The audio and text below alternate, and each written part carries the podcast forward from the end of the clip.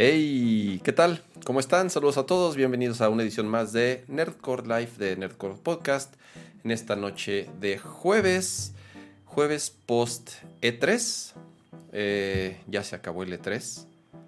Yo sentí que no hubo nada, la verdad, pero ahorita lo platicamos. Em, un E3 muy raro, creo que el más raro que yo recuerde en muchos, muchos años. Pero bueno, sin, sin más por el momento, más que obviamente agradecer a los que nos acompañan esta noche en el chat.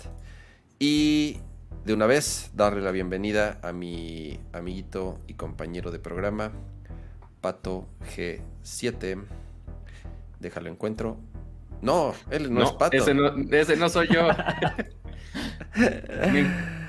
me, hice más joven. bendito sea. Este, hola, ¿cómo están, amiguitos? Bienvenidos a una emisión más de Nerdcore Podcast, bueno, más bien Nerdcore Live de Nerdcore Podcast. Este, otra noche de jueves. Ya regresamos un poquito más a, los jueves tradicionales. Yo sé que las últimas semanas eh, tuvimos ahí medio variados de horarios este, por WWDC y demás. Espero que igual hayan visto los, los últimos episodios, pero este, igual estábamos pendientes si anunciaban Switch Pro, que si no anunciaban Switch Pro, para ver si hacíamos otra transmisión ya, ya platicaremos de la desgracia que no pasó. Este, y pues bueno, Cállate, hubo... ya ni me lo recuerdes. No, no, queremos llorar tan temprano en el programa. Este, pero eh, obviamente hubo muchas cosas. Este, bueno, muchas si estamos si juntamos todo lo del E3, eh, ok, sí nos da para un show. Este, no hicimos show para cada una de las conferencias, este, porque había algunas que sí valían la pena y otras que no. Ahorita discutimos todo eso. Este, pero creo que en total sí hubo algo digno de contar. Pero este, el día de hoy, para eh, ayudarnos a a platicar, a rantear este, y demás, pues bueno, tenemos un invitado el día de hoy, ¿no, Ramsa? Sí, eh, quiero darle la bienvenida y, agradecerle de verdad que, nos esté acompañando en este programa. Eh, Ramón, bienvenido. De. Mira, Hola. dice Pato G7 abajo. Ahorita voy a cambiar. Ahorita cambiamos los. Porque ya switché. por, lo mismo. por eso me equivoqué al, al principio. Ramón de, Mapache Rans, eh, de verdad qué gusto que nos estés acompañando en esta edición especial de Nerdcore. Muchas gracias a ustedes por invitarme y hola a todos.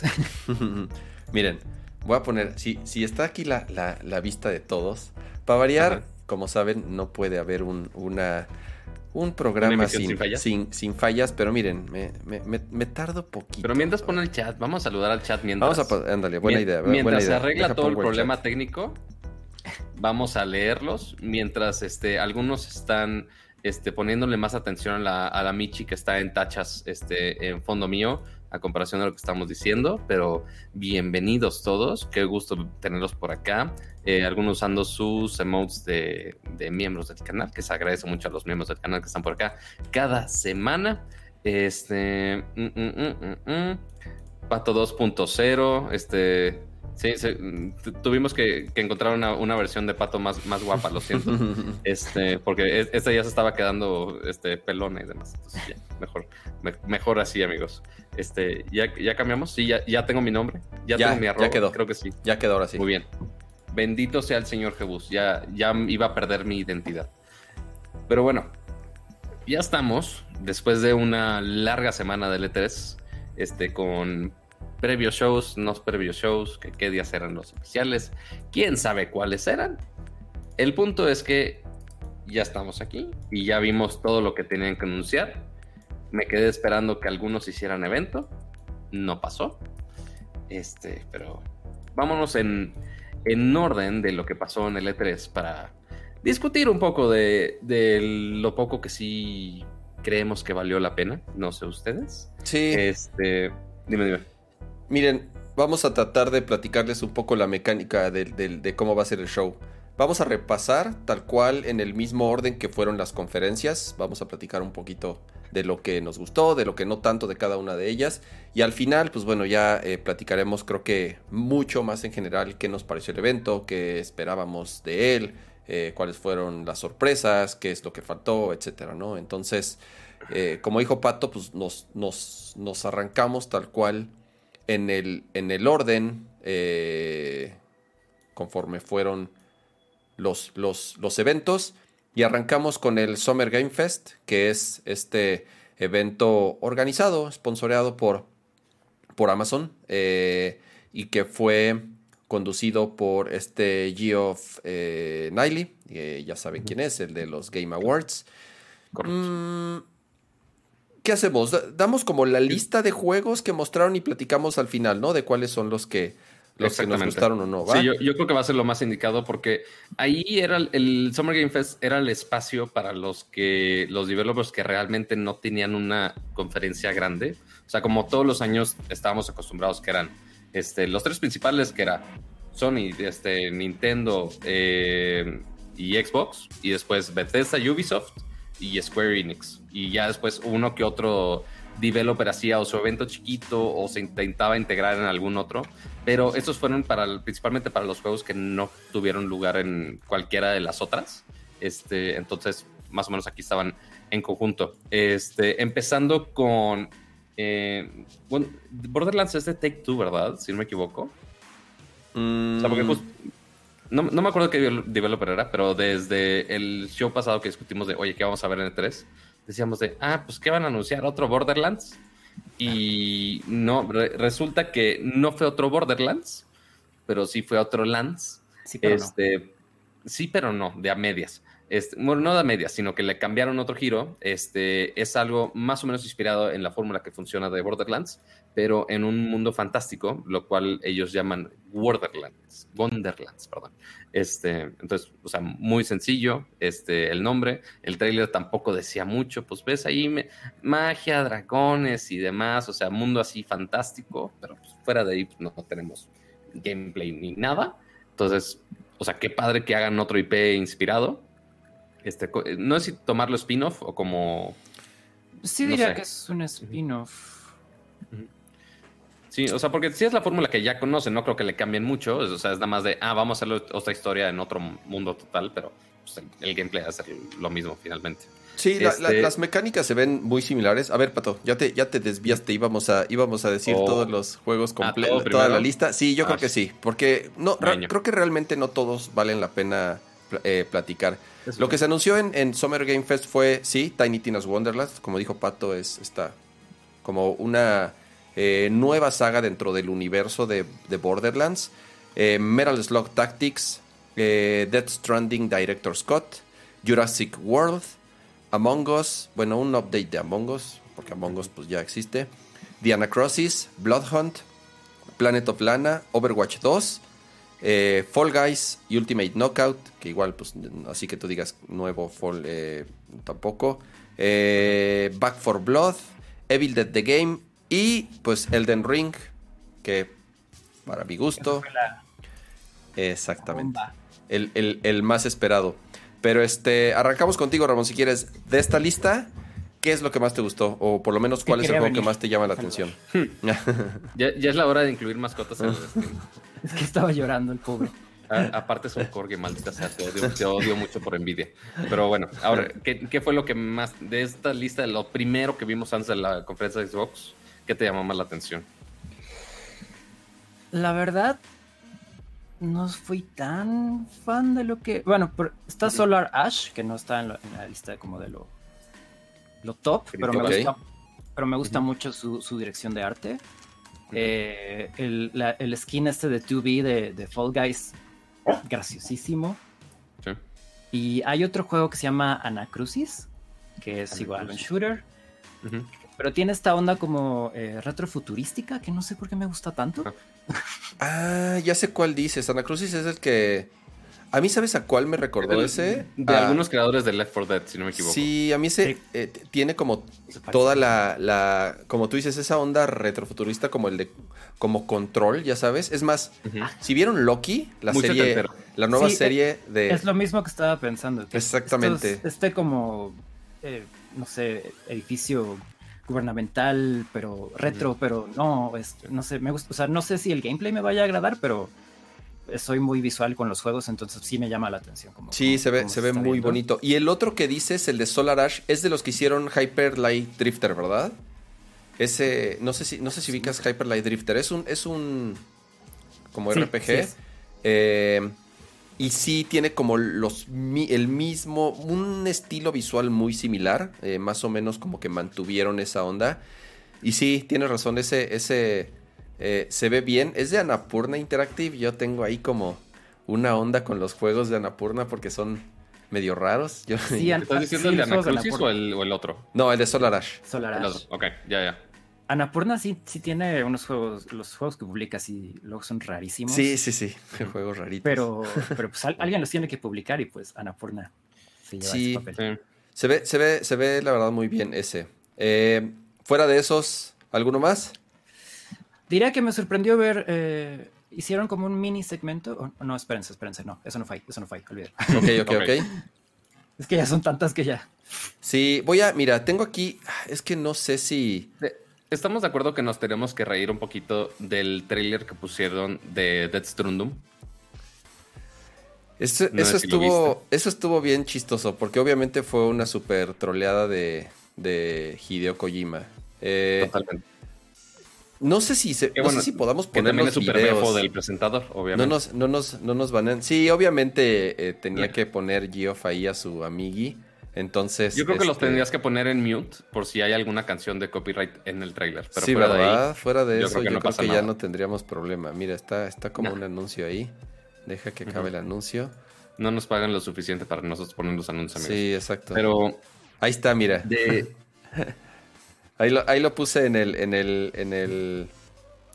Su saludo. Es así, salió Hideo Kojima así haciendo gran anuncio en la videollamada. Qué bonito, los amiguis platicando en su tecito de la tarde. Sí, y ahí obviamente eh, empieza ese video que es toda una referencia inmediata, obviamente, a, Metal Gear Solid. Eh, una toma desde arriba eh, obviamente con, todo el estilo de Metal Gear Solid.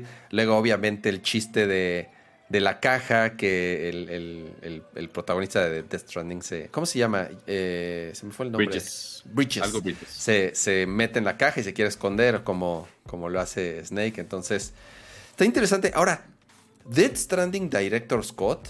O sea, ¿qué onda? ¿Qué va a tener de Director Scott? Como que no era ya eso. Exacto, o sea, como si no hubiera hecho lo, lo que se le antojó a Hideo Kojima con, con Death Stranding. O sea, como que qué cosa no lo dejaron hacer o qué cosa le cortaron como para que salga ahora sí a, este... Eh, con un director Scott que, comúnmente lo que es, es, es, como su nombre lo dice, es una versión que incluye todo lo que a lo mejor el director quiso no incluir poner o algo así y o que por, tiempo. exactamente que por X o Y razón ya no pudo ya no lo pudieron agregar. Quién sabe no entonces este eh, eh, pero sí este y, como dicen en el chat no tantos años ya eh, haciendo Metal Gear que todos sabemos cómo salió de Konami y salió odiando a Metal Gear porque era lo único que hacía en Konami y era lo único que lo ponían a hacer en Konami. Y este y ahorita con, con Death Stranding, lo primero que hace es pues referencias a Metal Gear, ¿no? Entonces, sí, como dice. Que sea lo mismo, como dice aquí en el chat, de que lo trate como, ah, voy a hacer mi propio Game of the Year Edition, porque no terminó siendo Game of the Year. Este, o sea, realmente no sé qué más le agregue, porque en sí el juego es larguísimo, ¿no? Y yo siempre le he dicho, para mí aburridísimo, entonces este, no sé. Igual, igual solo es como para vender esta versión de, de Play 5, es como de no un upgrade, sino como de, pues, te la vendo otra vez. Eh. Soy Kojima, puedo hacer lo que yo quiera. Si Zack Snyder pudo hacer un Director Scott, ¿por qué no yo? Pues bueno, y es su, propia empresa, ¿quién le va a decir que no? Pues, Exacto. Luego eh, salió Jeff, Jeff Goldblum a, presentar eh, el nuevo juego de, de Jurassic Park. Yo sinceramente como que no entiendo. Aparte es el 2. ¿De qué tratan estos? Yo no tengo idea de qué tratan. ¿Alguien ha jugado estos? Yo no tengo ni sabía que existía un 1. Sí, exacto. es, es, el 2. ¿Qué es esto? ¿Park Tycoon? Pues no sé de qué no, se ¿No es el mismo de Roller Coaster Tycoon pero de dinosaurios? No, no, no, no, no lo sé, la verdad. No creo, se ve con mucho presupuesto como para ser así. Exacto, pero mira, es, es el 2. Eh, Among Us 2. Digo, Among Us Update. De, esos updates, ajá, o sea, es updates nada más con algunos modos nuevos. O sea, que son básicamente algunos modos que había hecho la comunidad modera, o sea, haciendo mods del juego, o sea, de manera no oficial, y es básicamente nada más de, ah, vamos a meterlo ya en el juego oficial y ya, es, es todo y algunas cosas cosméticas. Mira. Al igual que este de, de Fall Guys, que pues nada más agregaron el personaje Tubin, ¿cómo se llama? este, Está muy cagado, la neta. o sea, el, el, hacer ese tipo de personaje en una forma de frijolito o de botarga es cabrón, la neta. Este, pero pues, eh, o sea, alguna otra manera de sacar dinero de la gente, algo así hicieron. Mira, ya, dijeron en el chat que, el de Jurassic Park sí es como su Tycoon y esos. Sí. En donde tienes que hacer tu, tu ah, parque de Jurassic Park. Se ve, muy, pues. se ve muy pro, la verdad. ok, ok, ok. A ver. Digo, para un eh, tráiler y digo, si, si, algo saben hacer son efectos especiales, espero al menos en el juego funcione. Este, Aquí es lo que dijo Ramón, Ana Crucis. Ajá.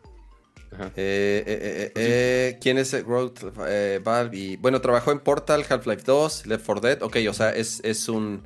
Este. De todo Valve ahí. Ex Valve, exactamente. Un equipo de que, que, estuvo en Valve varios años.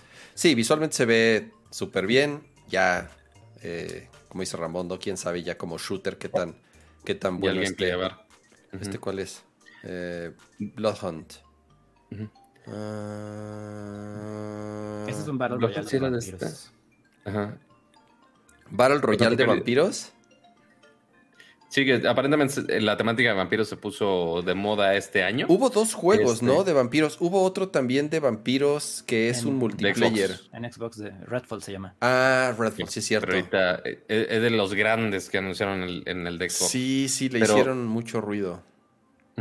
Y, o sea, y de ahí de los de Summer Game Fest, a mí se me hizo interesante el Metal Slug Tactics. Sí, está bien es el clásico Metal Slug, pero pues ahora ya en, juego de Tactics, lo cual está chido, está divertido. Y Elden Ring, obviamente, le hicieron mucho ruido el hecho de que ya haya gameplay al respecto. Este, que ya tengo más información del juego. Y pues habrá que esperar a que, a que salga, pero fuera de ahí, y, es, y este juego que estamos viendo en pantalla que, se, ve súper adorable, pero al mismo tiempo se parece mucho al Limbo. Este, pero, y aparte todo el arte hecho a mano, lo cual está chingón también. Ok, a ver cuál otro van a poner. Ok, ahí salen. Overwatch 2, que sigue siendo. ¿Por qué salieron a mostrar eso? No entiendo. Güey, Overwatch 2 es, es, un misterio lo que ha sido el desarrollo de Overwatch 2. Eh, ha, ha, sido bastante problemático. Eh, de pronto sueltan información, de pronto no sueltan nada. Hace poquito hubo un stream en donde los fans de Overwatch también salieron como súper decepcionados. Anunciaron, el cambio más importante fue que bajaron el número de jugadores de 6 a, o sea, el número de equipos, de, miembros de equipo de 6 a 5. Eh, lo cual, pues ellos dieron como la explicación que va a ser el juego, que el juego sea mucho más táctico y que te puedas enfocar mucho mejor en cuál es tu papel. Pero pues, realmente como tal, Overwatch 2 pues sigue siendo medio, medio un, cosas muy extrañas han estado pasando en, en, Blizzard los últimos meses. Se ha ido mucha gente. Dicen que el control que ha tomado Activision sobre ellos ha sido ya cada vez mayor. Y no necesariamente de forma positiva, sino al contrario, ya quieren eh, aplicar la Activision de, ya saben, un, Call of Duty cada año. Casi casi quieren que Blizzard esté sacando un juego cada año. Y pues Blizzard no funciona así, ¿no? Como saben, Blizzard se toma 5, 6, 7, 8, 10 años en desarrollar un juego como lo han hecho siempre. Y está, está chocando mucho la forma en la que trabaja Activision con la forma en la que estaba acostumbrado a trabajar eh, Blizzard. Y, más que ahorita con lanzamientos no solamente de Overwatch, sino de las otras franquicias de Blizzard. Este, ahorita hablamos de los remakes de Diablo y demás cosas. Este, porque sí, sí los traen en friega. Sí dijeron, ah, te vamos a comprar, pero te vamos a poner en friega, ¿eh? No es de gratis ni creas que te vamos a dejar en las mismas. Back Ni siquiera ya tanto con solo lo que es Blizzard, sino como los que hicieron los, eh, los remakes de, de, Spyro y de, de, Crash, eh, creo que se llama Toys for Bob. Y ah, sí. Pinox, no. ¿Era Pinox? No me acuerdo, no me acuerdo bien cuál era. Pero los dos estudios que estaban como trabajando en eso y que hicieron un gran trabajo con los remakes les dijeron, bueno, ahora vas a trabajar en Call of Duty. Y es como de... okay. Sí, sí, se armó una y un drama en, internet de que ya, entonces, entonces esas franquicias como que ya muertas, Call of Duty siempre. Sí, pues es que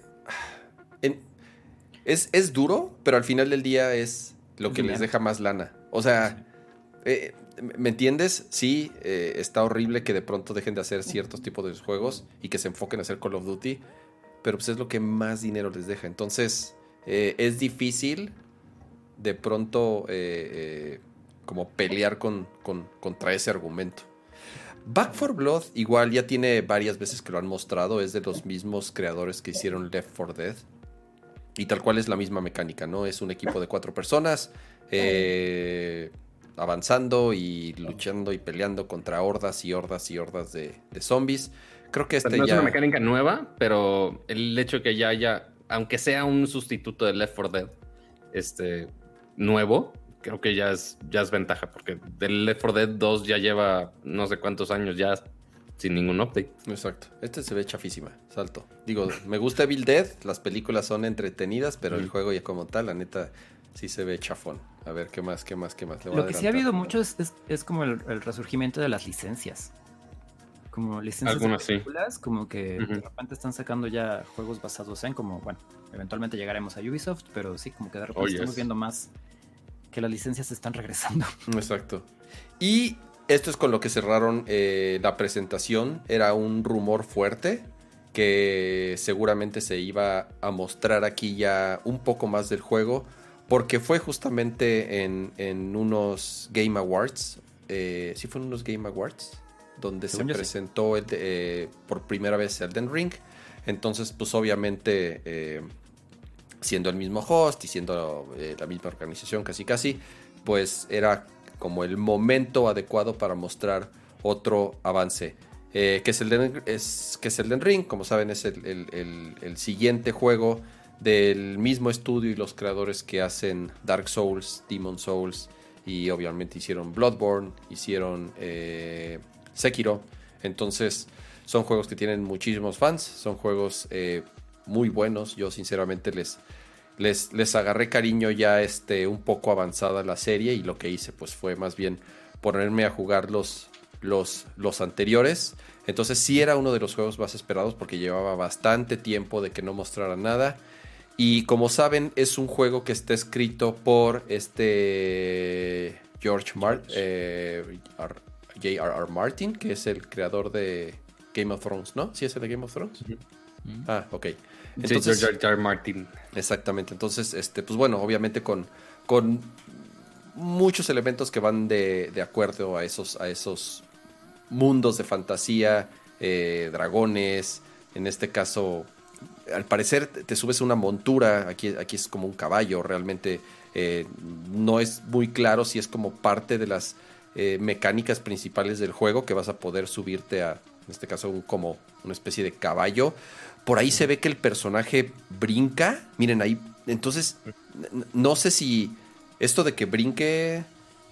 O sea, sí, el, hecho de que brinque es una mecánica común en, te digo, en Dark Souls, pero no, pero siempre brincan como muy torpe, ¿no? Entonces, este, quién sabe. ¿Quién sabe si fue, es, es como en, como en algunos celdas que no podías brincar, pero es algún ataque que es como que brinca y ataca con la espada. Ajá, quizás sea un ataque y no, no un brinco así de, de plataformer. Sí, sí, te, digo, este, se ve, se ve muy, muy bien. Y mostraron un otro corto más de... Eh, eh, bueno, aquí estamos viendo de otros juegos, que fue eh, Monster Hunter Story 2. Ese no Pero ya te nos estás adelantando otro. No, no, ahí, ahí lo pusieron, ahí lo pusieron. Y listo, se acabó. Eh, y sí, usamos la compilación de Kotaku. Aquí la tengo, aquí este, la eso fue el Summer Game Fest, que igual no esperábamos mucho, honestamente. O sea, ni sabíamos quién iba a salir ahí. Pero pues, eh, uno que otro. O sea, sin, digo, de la expectativa nula que teníamos a uno que otro juego decente. Me, no, yo, yo, yo, puedo destacar dos. Creo que Wonderlands. A mí me encanta Borderlands. La verdad, yo, yo sí he acabado los tres. Los tres principales. No, no, no jugué los eh, la precuela que salió. Eh, son juegos, la verdad, muy buenos, muy entretenidos. Y yo creo que Wonderlands pues, va, a estar igual eh, bueno también. Y Elden Ring. Creo que son los dos que obviamente más me, me llamaron la, la atención del, del, Summer Game Fest. Y con eso arrancó el E3. Fue oficialmente el, el, primer stream con lo que, con lo que arrancó eh, la semana de E3. Y después fue el evento de Xbox que a mi parecer, digo, igual lo, platicamos un poco más al final, pues es el que más cosas mostró. Y eso que solamente era de Xbox y de Bethesda. O sea. Eh, sí, ahí combinaron. Obviamente, esto ya fue el primer E3 después de que Xbox compró Bethesda y todos los subestudios este, que lo conforman. Este, pero entonces antes normalmente eran esos dos grandes eventos, porque Bethesda tenía igual todo un showcase este, que sí duraba bastantito y Xbox este, el, propio, obviamente, pero pues ahora todo lo juntaron. Este, entonces sí juntaron bastantito contenido de ambos de los estudios que ya tenía Xbox y ahora obviamente todos los de Bethesda que también están incluidos por ahí. Eh, igual, voy a, voy a eh, poner a decir tal cual la lista de lo que se mostró y ahorita platicamos de qué es lo que nos, nos llamó la atención eh, a cada quien. Fue Starfield, Stalker 2, eh, Back for Blood otra vez, Contraband, Sea of Thieves, con una expansión de Jack Sparrow y de Pirates of the Caribbean, Battlefield 2042, 12 Minutes, Psychonaut 2, Fallout 76, que salió y creo que va a salir, es, al parecer una, una, expansión, si no me equivoco.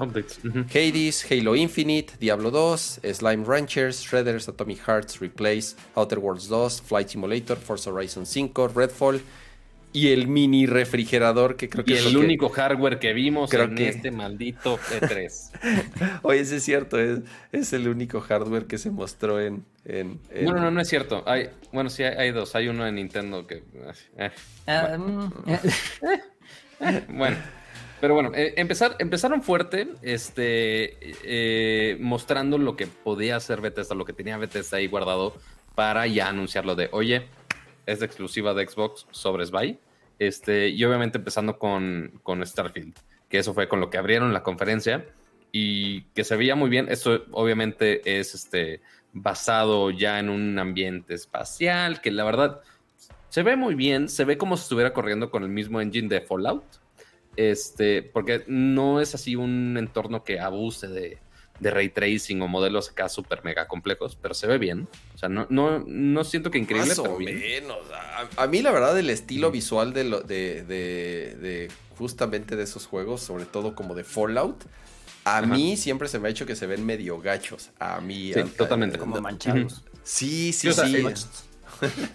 Exacto. Sí, o sea, porque eh, recordemos que esos juegos tienen entornos gigantescos. O sea, ese problema de no, o sea, no se ve como este como un Metal Gear, no se ve como los cinemáticos de Halo, que ahorita hablamos de ellos, etcétera, etcétera, porque normalmente esos juegos de Fallout este, son entornos gigantescos, entonces realmente ese, cosas de los gráficos es de, ok, tuvieron que sacrificar algunas cosas, totalmente, entonces siento que va a ir por lo mismo, este, y más ahora que estás en el espacio, pues obviamente son muchas más cosas que, que ver y más espacio, valga la redundancia, por recorrer en Starfield. Pero bueno, ahora, ¿qué anunciaron de Starfield? Solamente fue un trailer. Este, pero este, quiero pensar que es parte cómo se va a ver el gameplay. O sea, porque no era un cinematic per se. Este, y pues bueno, esta va a ser de las exclusivas de, Xbox que llegan este, en el siguiente año, porque pues, todavía les falta bastante del desarrollo. Eh, pero sí, ya, ya, van, ya va a tener Xbox finalmente alguna exclusiva. después de que siete meses después del lanzamiento de la consola no había llegado tal cosa. Bueno, va a ser, este, va, a ser Halo, obviamente. Eh, y, también otro juego que anunciaron importante que es el, de este Forza Horizon. O sea, ese también pues, es exclusiva. Ahora, exclusiva es, acuérdense, exclusiva en consola, ¿no? Porque obviamente también salen en, en, PC. Eh, ahorita estoy poniendo justamente aquí el, el trailer en, el, eh, en el browser que, mostraron de Starfield. Sí, un juego muy esperado, obviamente. Eh, tiene muchísimos fans. Justamente los, los, creadores de, de, Fallout, de, de, los juegos principales de, este estudio.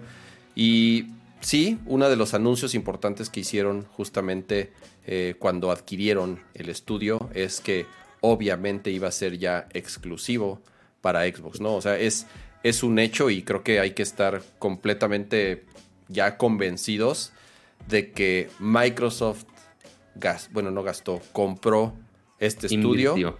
Exactamente, con toda la intención de no sacar estos juegos en ninguna otra plataforma que no sea el Xbox y PC, ¿no? Más que el, único que tenían ahí, este, eh, que ya tenían firmado con PlayStation, pues ese sí va a salir porque pues obviamente ya prácticamente eh, ya está terminado, lo, lo, trazaron ahí un poquito, pero ya no tarda en salir.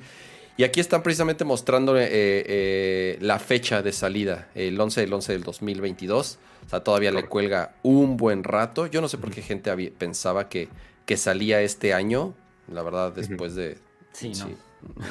sí, sí, sí. No, estos juegos son gigantes. Y lo, escribió como The Elder Scrolls, pero en el espacio. Exactamente. Son gigantes. No, eh, y más, que no habíamos visto absolutamente nada de este juego. O sea, literal es las primeras escenas que vemos. Habíamos sabíamos que iban a trabajar en un nuevo IP, pero pues, no, no, teníamos nada. Y obviamente se tardan eternidades para sacar este tipo de cosas. Entonces, se me hace hasta optimista que salga 2022 si nada se atrasa. Esperemos, toquemos madera de que no suceda. Este, pero bueno, ya, ya el hecho que ya haya un, una exclusiva de, de Series S y Series X en la mesa, ya, ya con eso me conformo con, con Starfield. Entonces, ahí está, se, ve interesante, habrá que esperar a ver qué updates sacan al respecto. Este, y si sí llega la fecha para Holidays del siguiente año, básicamente. Yo no creo. De una vez. Yo también siento que se va a atrasar, la verdad. Yo no lo veo. ¿Ya lo vemos retrasado desde ahorita? Sí, sí, sí, sí. o sea, no. Es que sí, sí tienen que nutrir el, el, holiday de este año porque digo, del siguiente año, deja tú este año, ya, hasta, ya están pensando en el siguiente y ya, van, ya están pensando, de, oigan, nos va a faltar, chavos. Este, pero bueno, ese es uno. Eh, ¿Qué más? De Stalker 2. Stalker 2 pues, está bueno, la verdad. ¿eh? eh, eh el 1 es bueno, es, es un first person shooter, ya saben, que está situado en, en, en, en, Chernobyl, tal cual, bueno, en, en Piripate y toda esa zona. Y pues nada, eres ahí un equipo de rusos matando mutantes por la, por la radiación. Eh, yo lo jugué en PC en primero, la verdad está bastante entretenido. Se ven, se ven muy bien, ¿no? Son, son, es, un juego... La, calidad gráfica sí se veía bastante bien. O sea, para hacer un shooter se ve muy, muy, muy bien. O sea, y, justo el, subtítulo de Stalker 2 Heart of Chernobyl, o sea, el corazón de Chernobyl. Este, y obviamente los entornos ahí medio entre apocalípticos, destruidos, este, con monstruos por aquí, por allá, este, un pacing muy, muy, muy rápido ya que estás en combate. Que la verdad se ve bien y se ve divertido. O sea, y al menos los fans de los shooters sí son. Sí he escuchado muchos comentarios que son muy fans de, de la serie de Stalker. Este, y ya que tengamos unas, una segunda parte, creo que sí le emociona mucho. ¿Qué idioma hablaban? Preguntan ruso, tal cual. Entonces, Eso es algo que me llamó la atención, que su trailer sí estuviera en ruso, porque es como, yo sé que es Suspension of Disbelief, pero es como muchos trailers de juegos en otros países siempre están en inglés. Y no sé, hace poco Resident Evil Village está en una aldea de Europa del Este y todos hablan perfecto inglés. Y es como de, ¿por? o, sea, o sea, entiendo que es más amigable, ¿no? Para el consumidor pero me llamó la atención que su trailer sí estuviera en ruso con subtítulos y dije, bueno, así me llama más, la atención, me llama más la atención que la señora, la, la señorona Dimitrescu me esté hablando en inglés y no que sea una vampira. no, Sí. No, Qué mal. Eh, está, está, es, bueno y creo que le da autenticidad tal cual al, como más al, a la ambientación que tiene el, el juego. Te digo, bastante eh, eh, bueno el, primero. Yo creo que sí voy a jugar el, segundo. De esta lista, eh, este, Ramón, el, ¿cuál te llama la atención? asociado, perdón, de, ¿qué dices, No, le preguntaba a, Ramón de, la lista que dimos ahorita, este, alguno que te llame la atención. Creo que el que, digo, me gustó mucho que Fuerza está en México, obviamente. Viva México. Pero creo que el que más me llamó la atención fue Redfall. La verdad no soy, no soy mucho de, shooters, pero... O sea, sí me gustan, pero tienen que tener como un giro, como que ya estoy hasta de los conflictos bélicos. Y este como que sí, pues sí tiene su onda sci-fi, tiene sus vampiros. Quién sabe si funcione, quién sabe si se juegue bien, pero por lo menos la idea ya, ya me está llamando la atención. El trailer me gustó mucho. Deja, déjalo pongo. Sí, o sea, porque normalmente si piensas, ah, juego contra vampiros como, ay, otro, otro intentando hacer Castlevania, ay, otra vez. Uno sci-fi, otra vez otro sci-fi ya. Pero sci-fi con vampiros es como, ah, idea millonaria, podría ser, quién sabe. podría ser, podría ser. Y aparte también que sí es eh, cooperativo, sí es, creo que es en línea, pero también se puede jugar de un solo jugador. Entonces. Ok, está cool. Lo único que me preocuparía de este juego es que, que sea otro hero shooter como Overwatch, que juegas como con Battle Passes, Season Passes y los skins y todo lo que está, está padrísimo, lo respeto, pero no es algo que me llame mucho a mí. Entonces, si no es así y se puede jugar solo o con amigos, por lo menos hasta ahorita sí estoy así de, mm, tal vez sí me quiera comprar un Xbox. Sí, mira, el, el eh, este eh, Redfall lo hace Arkane. Arkane es como, es, obviamente uno de los estudios principales de, Bethesda. Venía en el, venía en el paquetito eh, hmm. que, que compró Microsoft justamente ellos son los que hicieron Deadloop, este juego que es exclusivo ahorita de PlayStation 5. Que también se ve muy bien. Que se ve muy bien. Ellos hicieron Prey, ellos hicieron Dishonor. Entonces, eh, por lo menos las mecánicas de disparo que ellos hacen son, para mí, mucho mejores que las de Fallout, eso sí, ¿eh? Ya tienen, ya tienen pedigrí, entonces también como que confías en su, sí, historial. el, el, diseño de personajes, el arte, la verdad se ve bastante interesante. Eh, no sé cómo tal, o sea, tal, dicen es un shooter multijugador y se acabó. O sea, no sé si es como un mundo abierto, no sé si es una onda de como Left 4 Dead, ya saben, en donde es una especie de vas por hordas o qué onda, ¿no? Yo le veo más cara de Left 4 Dead que está teniendo su resurgimiento y estoy de acuerdo con eso. ¿Y qué? ya con el hecho de ver cuatro personajes, ya uno piensa, ah, Left 4 Dead. Y que todo está disparando y así como que antes es como, ah, fórmula de Left 4 Dead. Pero, híjole, hay, tantas posibilidades. O sea, sí, sí da un poco de duda que no dijeron qué tipo de juego es, cómo se va a jugar, ni un poquito de gameplay, obviamente. Este, solo tenemos esta cinemática que se ve, o sea, la cinemática se ve increíble, ya el juego, pues quién sabe. O sea, la idea y el IP ok, fine, lo aprobamos, está cool los sci-fi con, con, vampiros. Pero cómo va a estar el juego, habrá que esperar a ver que den más detalles y que muestren un poquito de gameplay de qué tal va a estar. Pero sí, e, esto también es importante porque igual esta es la otra exclusiva grande este, de parte de los estudios de Bethesda que están trayendo a Xbox Series X y Series S. Así que eh, vamos a tener que estar muy pendientes al respecto, que igual este sale hasta el siguiente año, entonces tampoco hay que emocionarnos de más por ahora. Realmente la, fortaleza de esta, de esta presentación fue Game Pass. Fue, Totalmente. Fue todo lo que estás viendo aquí, o la gran mayoría de lo que estás viendo aquí, no tienes que pagar extras si ya pagas Game Pass. Ya, está incluido día uno y eso, o sea, especialmente en Latinoamérica, que los juegos son tan caros, es como de, todo esto lo puedo jugar en mi consola o en mi PC, si tengo Game Pass ahí, está increíble deja tú en tu consola y tu PC, ya lo puedes jugar en tu tableta, en tu celular. Ah, sí, claro, en, tu tele inteligente. Y ahorita, justo eh, más al rato, ahorita terminando esta lista, este, tuvimos una entrevista con la gente de Xbox México, eh, que tuvimos la oportunidad de platicar con ellos. Así que quizá nos den un poquito más de detalles de, de cómo les ha ido con Game Pass, de qué es lo que vieron este, del E3 de este año y cómo va a afectar a Latinoamérica. Pero a ver, sigamos con los juegos que tenemos por acá. O sea, porque Ahorita que mencionabas Forza, a ver si nos podemos ir ahorita al trailer de Forza. o sea, siempre, los Forza son los este, demos gráficos más cabrones de la vida. Habrá obviamente la gente que son fans de coches que obviamente lo disfrutan. O sea, y son buenos juegos, hasta eso para los fans de, los coches. Pero ahora, como que hicieron una mezcla de lo que aprendieron con Flight Simulator de capturar entornos, pero lo trajeron a Forza. Entonces capturaron un buen de lugares de México y ahora todos los mapas donde vas a manejar en el nuevo Forza Horizon 5 son en México. Desde eh, Guanajuato, Uxmal, no sé qué volcán, alguna costa, no me acuerdo qué costa era, según yo no dijeron específicamente cuál. Este, pero se ve muy, muy, muy fragón. la calidad de gráficos de, los Forzas nunca se ha discutido. O sea, es algo más bueno, no iba, a decir sencillo, pero no, sencillo no es. Pero sí se han dado su libertad de, enfocarse bastante en los gráficos para darle más realismo finalmente, porque sí es muy parecido al mundo real. Es casi casi simulador. Este, pero se, ve muy bien y los mapas de México habrá, habrá que ver qué otro easter egg mexicano le ponen por ahí o qué otros mapas, qué otros lugares de la vida real y ir así literal con la cámara a comparar de, ay, mira, este mapa está aquí, eh, chocó aquí y no, no es, ¿por qué no está el choque? Etc, etc. Los memes están buenos, ya que están poniendo como el, puesto de las aguas frescas, los esquí. Obvio. Así es. Se lleva al puesto de los dorilocos.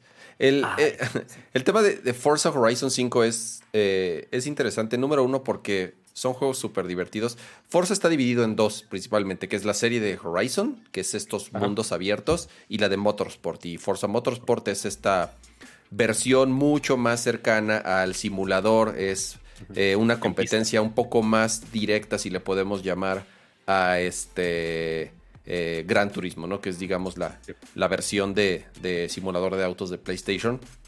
Yo sí he jugado los últimos dos Horizon, la verdad, como les digo, son, son juegos muy entretenidos donde tienes un chorro de misiones, la variedad es altísima por el tipo de coches que tienes, por el tipo de lugares en los que accedes, por la variación que hay en, en los distintos tipos de competencia, en los retos, hay un chorro de achievements ocultos, los mundos son muy grandes y lo que dicen es que este va a ser el más grande que, ha existido en, la historia de Forza Horizon, ¿no? Eh, lo, que, lo que dicen de México es, ya se había rumorado que, que habían dos versiones, que o, era en México o era en Japón. Al final, pues bueno, este, ya eh, nos, nos, confirmaron obviamente que es en México.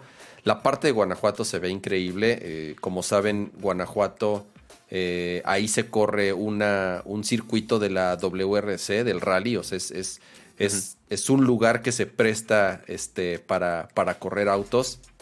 Obviamente la parte del centro de Guanajuato, no en, no en las escaleras, para los que conocen Guanajuato, obviamente saben de qué no, hablo.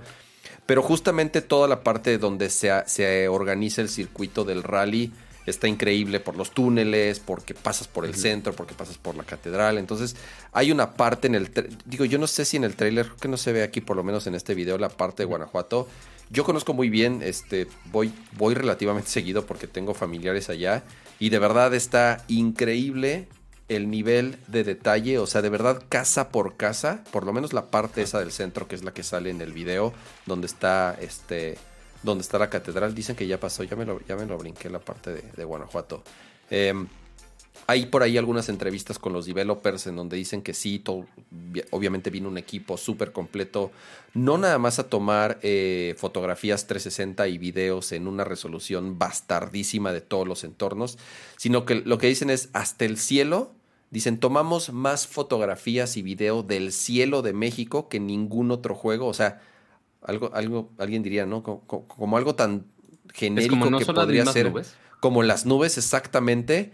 Pero para que realmente eh, eh, se sienta lo más cercano a la realidad, a pesar de ser un juego completamente alejado de la realidad en temas de manejo. O sea, es, es, es, no es para nada un simulador, es un juego 100% arcade y es muy divertido tal cual, ¿no? O sea, no, no, no, no, no, no busquen realismo en este juego, no es para eso es tal cual un juego de, los entornos. De, arcade, exactamente, más que los entornos. Entonces, eh, como dicen, ¿no? Eh, eh, México tiene una gran variedad de climas, una gran variedad de entornos, desierto, costa, pueblitos, jungla, ruinas. Entonces, creo que este, hicieron un gran trabajo en tratar de, de, de este, demostrar como toda la variedad que tiene en México, pero hasta el modo de, de, de piñatas. ¿Lo vieron? ¿Vieron el modo de piñatas? Esas piñatas no son increíble, güey. Eh, eh, eso sí tienes mucha razón. O sea, es como la típica piñata gringa que es como un burrito. La llama. pero es, es, como una llama, sí, correcto. Es como piñata de Fortnite. Exacto. Ándale. Yo creo que. yo creo que... piñata gringa. Y es como de. Hiciste todo este trabajo cabroncísimo para las. para explicar los entornos. Y la piñata es una llama. Yo creo que, es como el 5 de mayo. La típica estrella de posada. Sí, eso es, Bueno, iba a decir, o sea, igual y entiendo que una, una piñata de siete picos, pues no la puedes parar. pero no sé, no sé. A mí, eso, no, es mexicano. Exacto. Creo que nadie les ha dicho a, a los. les pasaremos el feedback a los de fuerzas de. Ajá. Así, les vamos a marcar a los amigos de Xbox de, oiga, no podemos jugar hasta que arreglen las piñatas. Una, piñata del coronavirus. Exactamente. la, piñata de la teibolera en el tubo, así. Una teibolera, seguramente. Las piñatas, las piñatas clásicas de, de México, exactamente, ¿no? Entonces, Sí, es lo único que dije. Ay, chole con lo. Digo, eh, X, ¿no? Habrá que. O sea, el, modo está, está padre, ¿no? Pero es sí, la piñata que. es un queriendo hacer minijuegos de Mario Kart, pero en Forza, básicamente. la de Bob Esponja, la, del, la de los Among Us. Ahorita ya, mira, piñatas de, de, Among Us hay en todos lados, la de Dora, la del boss. Hay miren, hay tantas piñatas la del chingonas. la de cualquier caricatura de moda. exactamente, eso. Ojalá, miren, en PC, ojalá en PC salga el mod en donde los mm. güeyes puedan meter las... las ya quiero ver esos mods, sí, tienes toda la razón. Ajá, exactamente, las piñatas así de, de este de las verdaderas piñatas que se venden en México. Pero bueno, la verdad. preguntando en el chat que qué tipo de piñatas vas, Cama. La de New York, dicen. Dios mío, total. tienen toda la razón. Qué chingón, Pero a ver, ¿qué, más de aquí? Este. uno de los eh. Asociaciones interesantes que hicieron. O sea, porque Sea of Thieves es uno de los juegos que Microsoft ha estado updateando constantemente y sí tiene una buena comunidad ahí.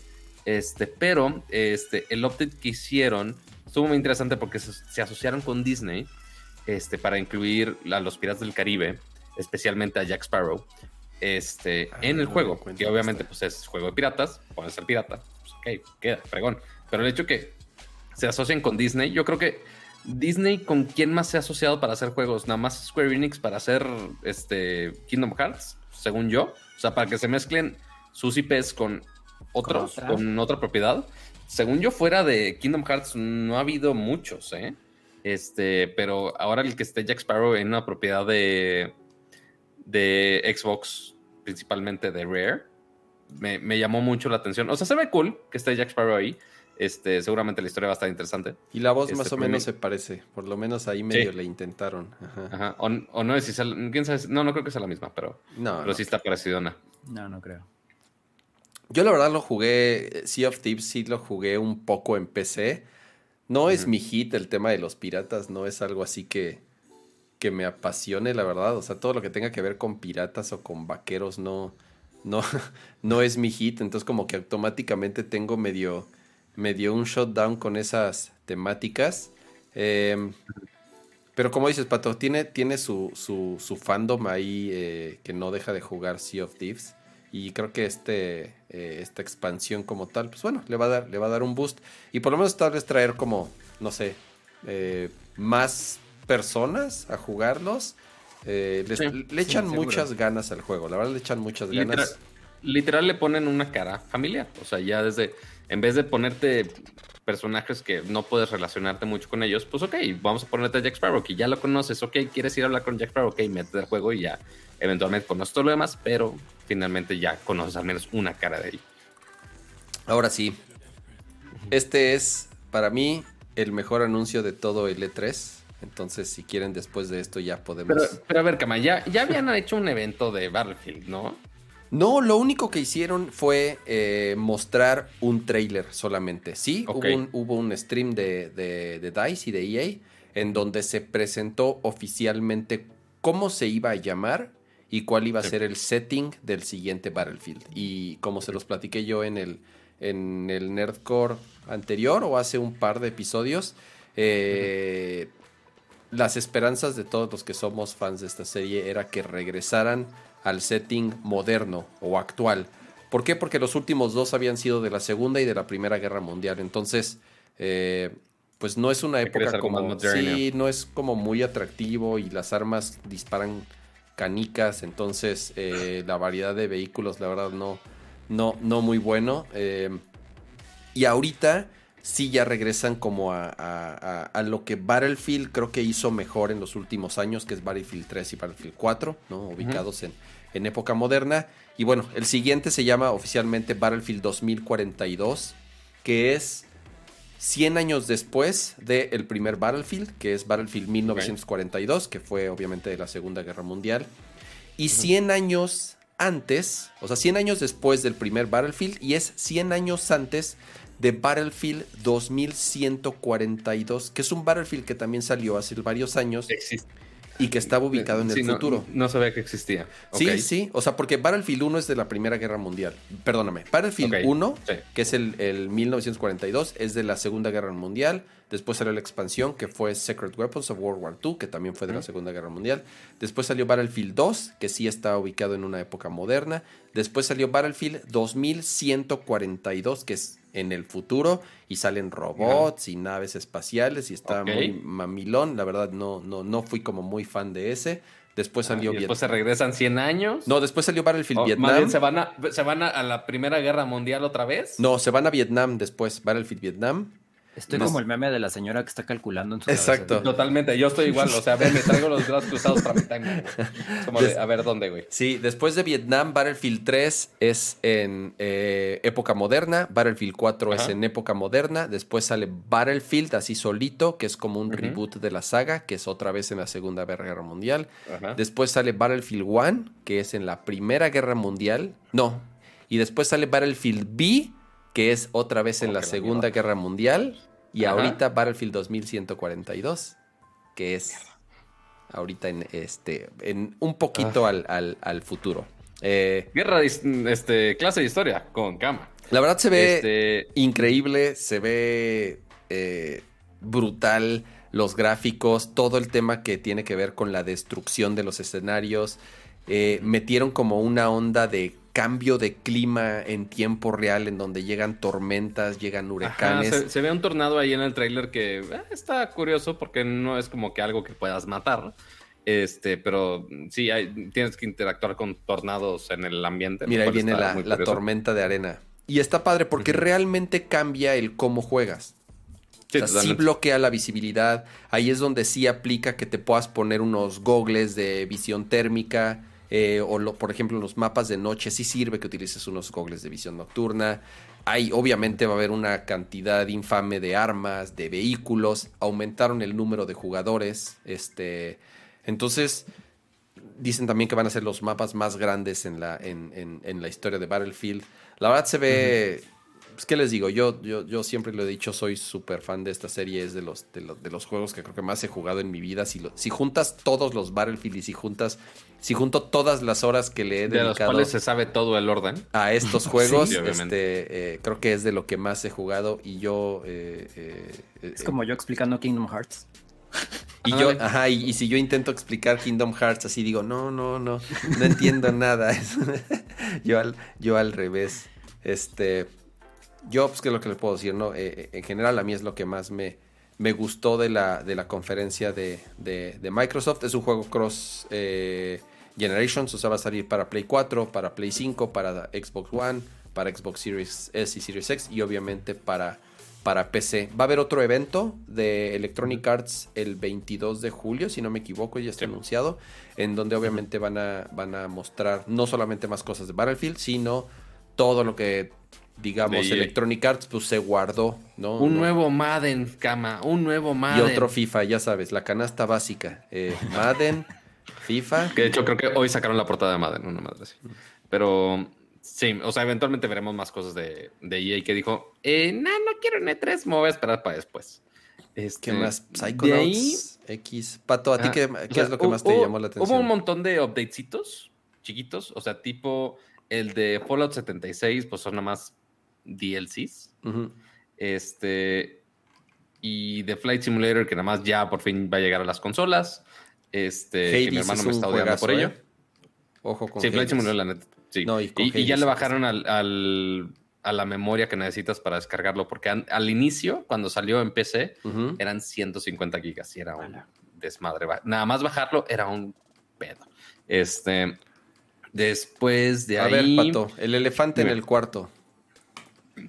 Hablemos de Halo Infinite. Después del desastroso trailer con Craig el año pasado, ah, pues ok, este, el equipo de Halo se tenía que redimir con algo. Este, y ya por fin mostraron otra vez este, más avances de Halo Infinite. Pero sí, sí fue un anuncio que cambió radicalmente. Este, de la campaña de la historia mencionaron muy poquito, fue un cinematic. Este, que si Cortana, que si no Cortana, ahí la historia está rara, pero el cinematic se veía increíble como de costumbre. Pero se enfocaron mucho en la experiencia multiplayer, que es lo que estamos viendo ahorita. Y no es solamente, normalmente los juegos de Halo, tú comprabas el, juego, jugabas la campaña y también venía el multiplayer. Ese no, no es como un juego aparte o algo así, sino que venía incluidos en paquete los dos. Ahora, eh, resulta ser que eso sí fue totalmente sorpresa, que el multijugador de Halo Infinite, aparte de cómo lo están viendo ahorita de caótico, divertido, con vehículos y gráficamente se ve bastante bien, va a ser free to play. Entonces, cualquier persona, se hace en Xbox o PC, va a poder descargarlo y va a poder jugarlo totalmente gratis. Gratis entre comillas, porque obviamente esto de cambiarlo a free to play va a serlo muy similar a como lo vemos con los Battle Royale ahorita que están gratis y demás, que eventualmente se llenan de microtransacciones, de algunas cosas de estilo, gráficos o skins de todo tipo. Este, no dejaron muy en claro cómo iba a funcionar las microtransacciones en este juego. Este, pero el hecho de que pues una franquicia tan grande como Halo y, y, aparte el multijugador, que sí es muy, muy, muy demandado y que es muy querido por los fans, que lo conviertan en algo free to play, sí llamó muchísimo la atención, güey. ¿Quién sabe qué vaya a pasar con esto? Pues es que mira, aquí ah, tienen algo eh, muy grande sucediendo que se llama Call of Duty este, Warzone. Warzone. Y Warzone es un madrazo. O sea, todos quieren ser Warzone, tal cual. ¿no? Es uno de los juegos free to play más grandes junto con Fortnite, obviamente. Em, y el multiplayer de Halo. Perdón, perdón, pero que ahí Warzone y Fortnite y demás son Battle Royals, no son así Deathmatch o algo así. no, pero. porque también está. A lo que voy, Pato, es que son free to play. O sea, el, hecho de tener acceso a esos juegos sin pagar un centavo, porque puedes jugarlos muy bien sin pagar un centavo. Sí, obviamente el comprar el Season Pass y comprar skins y todo eso mejora la experiencia.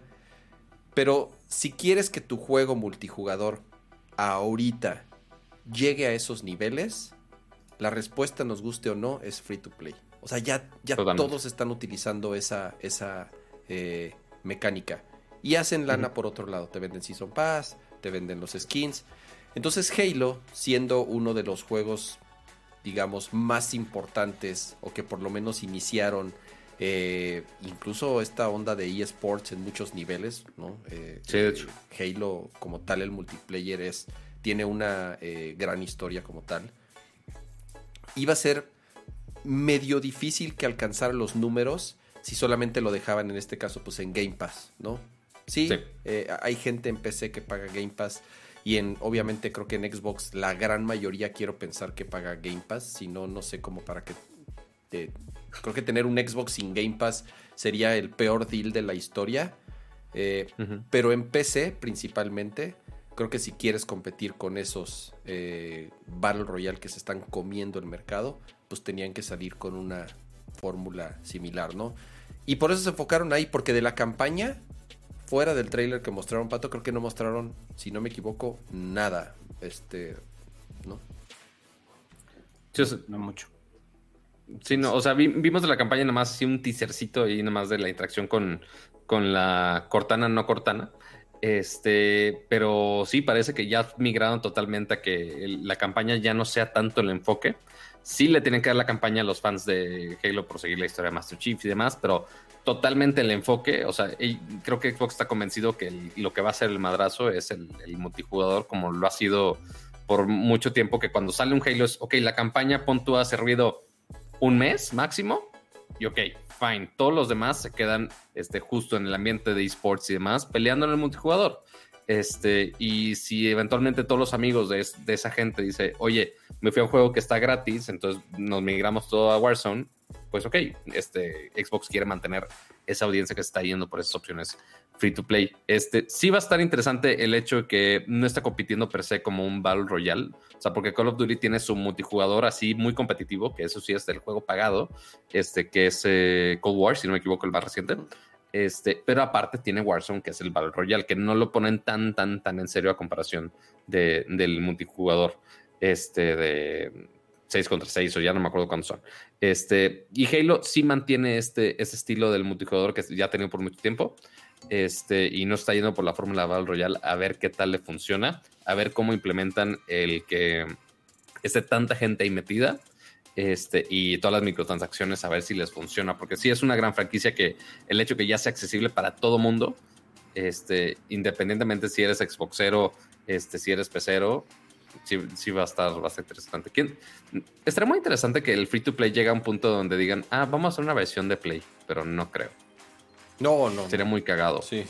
sería, sería muy. O sea, porque todos los free to play ahorita están en todas las consolas, ¿estamos de acuerdo? Sí.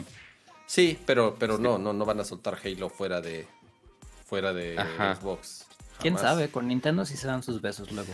Ah, lo de, lo de Nintendo hay, hay unos rumores ahí hasta que dicen que podría salir Game. ¿Qué onda con ese rumor de Game Pass en Switch? ¿Tú sí crees, Ramón? Eh, digo, ya hay una, una, barrera que es el instalar los juegos y que no hay ports de esos juegos, obviamente, que corran de manera nativa. Yo creo que una versión de Xcloud es más posible si es que llega algo. Pero aún así lo veo muy difícil. O sea, sí, sí creo que Microsoft está mucho más abierto, no tanto a vender consolas, sino sus servicios. Pero no sé si, si tan así como para poner esos servicios en una consola competidora. Que mira, aquí es donde nos vamos a lo que, que igual eso lo tomamos un poquito en, la entrevista que tuvimos con la gente de Xbox, que justo antes de 3 este, publicaron una entrevista de Satya Nadella, el CEO de Microsoft, este, con Phil Spencer, este, para hablar específicamente de gaming y de dónde veían este, todo el, panorama de gaming para los próximos años. Y justo hablaban de posibilidades no solamente del, del servicio de Game Pass, sino específicamente de Xcloud, que lo podían llevar prácticamente virtualmente a cualquier lugar, este, inclusive a algunas teles por medio de la aplicación, eh, lo podían llevar este, a un tipo Chromecast, una barrita que nada más conectes en, la, en la tele y ya puedes jugar ahí directo. Y así como empezó el beta de Game Pass en iOS, que ya ves que se puso, se puso loco Apple y empezó a bloquear a medio mundo, este, y terminaron haciendo vilmente un viewport, o sea, un, digo, un web view, o sea, un browser. Este, y así funcionaron por, por, un ratito hasta que ya Apple, ya, ya Microsoft y Apple se, se arreglaron ahí, no sé cómo. Este, pero eso podría funcionar exactamente igual con el Switch. O sea, es nada más de, oye, ¿tienes el, ¿tienes el browser en el Switch funcionando? Ok, fine, corre el juego que quieras. Pero la, cosa con el browser era que eh, Apple quería como darle rating a, todos esos juegos y que tenían que pasar por su proceso de certificación y todo eso. Totalmente. y yo creo que Nintendo sí les puede decir, ah, no pasa nada, tú pon tu aplicación. Siempre y cuando les toque una mochada, porque así de gratis tampoco. Ah, sí, claro, Nintendo sí se tendría que meter. Sí, pero, pero que igual, o sea, que igual podrían salirse con la suya, igual como lo hicieron en iOS de, oye, nada más entra Safari, oye, nada más entra un navegador. Este, es que el, browser de Switch realmente no está disponible. O sea, existe. sí, yo sé. Pero no. no o sea, sería un rollo.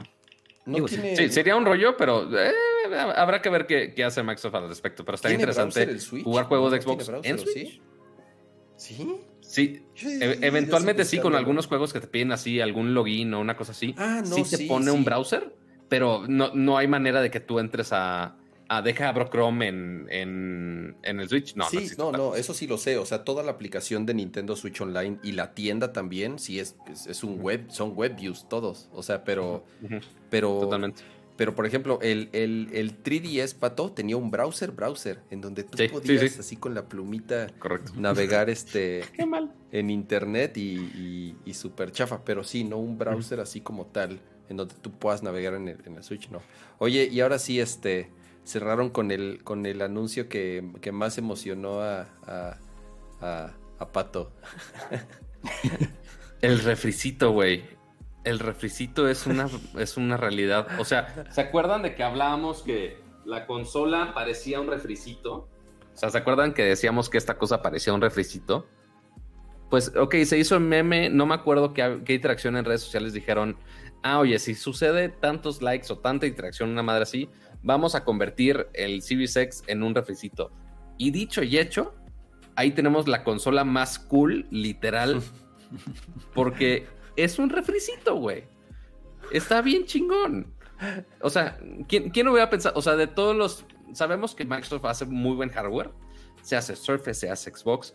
Pero no pensaba que el equipo de Xbox iba a ser un refri, güey. ¿Quién sabe con quién se aliaron para hacer esto? su, estrategia ahorita, la verdad, mis respetos, porque sí están como abrazando a todos estos memes y a la comunidad y cuando Phil Spencer sale a dar un anuncio y pone como easter eggs en su, en su, background, la verdad están haciendo un gran trabajo con todo eso. Y sí, pues tienen a su equipo de redes sociales de, oiga, ¿cuál es el meme del momento? El refri. Bueno, vamos a hacer un refri. Pues mandaron, cuando salió el Series X, justamente mandaron algunos eh, youtubers gigantes. un refri tamaño real, ¿no? O sea, tal cual un, un, un, refri tamaño real que era un Xbox gigante. Entonces ya, miren, eh, justamente eh, con este anuncio igual vamos a pasar a la entrevista que hicimos justamente con el equipo de, Xbox México y algunas cosas interesantes. Y obviamente les preguntamos acerca del mini refri. Y entonces este a ver qué nos contestan va eh, los dejamos unos minutos con la entrevista que por cierto la entrevista, Pato, ¿por qué se grabó a 4 frames por segundo? Entonces. Se grabó a 8 frames por segundo. A 8 eh, frames por segundo. Lo cual, eso fue lo que nos pasó el equipo de Xbox. Este, confiamos en Microsoft Teams. Que no les no podemos criticar a Microsoft Teams porque igual es de Microsoft. Este, y eventualmente sí, podemos criticar a Microsoft Teams, ¿por qué no? Ya viste la cosa. bueno, vamos a criticar de que la manera que eligieron para grabar estaba en 8 frames por segundo. Al menos el video de nuestras caritas. Este, pero al menos lo puse ahí, lo ilustré un poquito con gameplay para que no se viera tan, tan de dos pesos la grabación. Así que igual ahí estamos unos este, minutitos con datos interesantes de cómo está Xbox en México y lo que viene para, para Xbox para acá. Ahorita nos vemos. Sí, es muy atractivo Game Pass y sí, realmente yo lo que siempre he dicho en Nerdcore, es un producto único eh, y realmente este, sin competencia. Eso es, eso es un hecho, es un producto sin competencia. Pero por otro lado hay gente que dice, no, yo quiero pagar mis 60, 70 dólares por mi juego para que sea mío.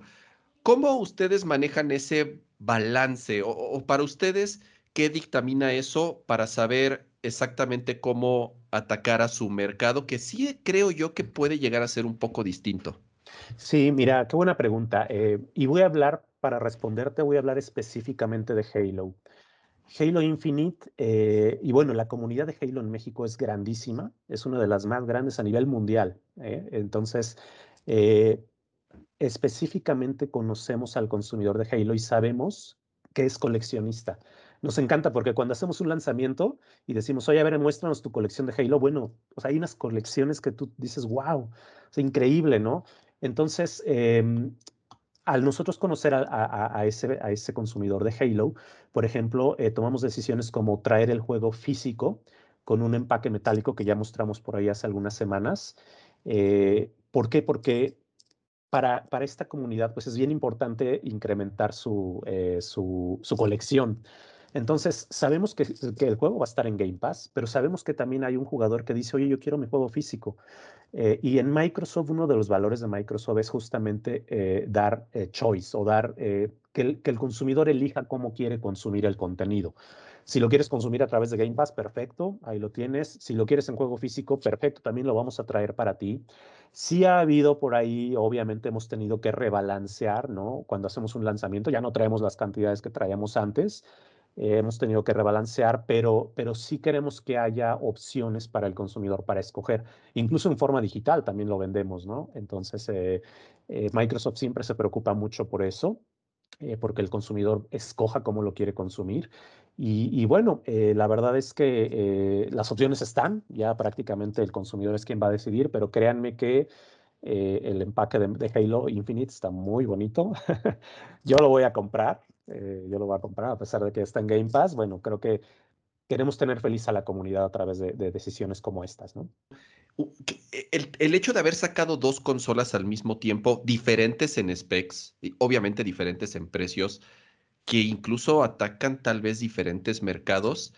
Eh, ahorita con, muchos de los lanzamientos que, que vienen, muchas de las, de las de los anuncios que hicieron en este en, en la conferencia y con títulos súper importantes, obviamente son no nada más para estas dos versiones de Xbox, sino que incluso también para la generación anterior, ¿no? Entonces, de pronto cuando hay usuarios que no son tan conocedores o que no están tan al día exactamente en los nombres o que incluso se pueden confundir, o un papá que va al, al centro comercial o a la tienda a comprar una consola, ¿Qué está haciendo eh, eh, eh, o cómo es este esfuerzo para comunicar bien esto y para, para no incluso hasta canibalizarse de pronto en ciertas ventas, porque obviamente creo que lo que quieren es vender consolas de nueva generación, ¿no? Sabemos que es una transición y creo que en, principalmente en la diferencia entre Series S y Series X, siento yo que, que y de nuevo, tal vez es percepción mía, mucha gente no acaba de entender bien la diferencia entre las dos, ¿no? Sí, justamente para evitar confusiones, eh, eh, como bien lo mencionabas, Jaime, no sé si vieron que al final de cada video, de cada juego, abajo poníamos la plataforma para la que va a estar disponible, ¿no? Porque hoy en día, y eso me va a llevar un poquito a responderte sobre la visión de, de, Xbox como marca. Xbox tradicionalmente ha sido una marca de consola, ¿no? cuando todos, con, si alguien me pregunta qué es Xbox, es una consola. Pero la verdad es que estamos evolucionando o queremos evolucionar a ser una marca de gaming donde el consumidor está en el centro. ¿Qué quiere decir esto? Ahora las decisiones que se toman en Xbox eh, ya no son simplemente en el mundo de la consola. Ahora sabemos que hay un jugador que juega en PC, hay un jugador que juega en el celular, en una tableta. Entonces, hoy en día nuestra, nuestra visión es justamente estar donde está el consumidor y que juegue en el dispositivo que tenga, no importa el, dispositivo que sea. Esa es la visión de la marca y, creo que la conferencia de ayer demostró esa visión, ¿no? Eh, eh, como pudieron ver ahí, incluso hay, en algunos juegos decía Xbox Cloud Gaming, eh, entonces, y la mayoría de ellos estaban ahí. y no sé si vieron también que Satya y Phil tuvieron una, una plática unos días antes del showcase de ayer, donde mencionaban eso, ¿no? Hacia dónde queremos evolucionar como marca y es llegar a, los 3 billones de jugadores que hay en el mundo. Y sabemos que esos 3 billones obviamente juegan en distintos dispositivos. ¿Cómo, ¿Cómo llegamos a ellos? Bueno, pues a lo mejor a través de una aplicación en las televisiones conectadas a Internet. Y si no es conectada a la televisión, bueno, pues a través de un, de un stick que puedas conectar a tu televisión que te va a dar acceso a todo el catálogo de Game Pass simplemente teniendo un control que se conecta a esa televisión.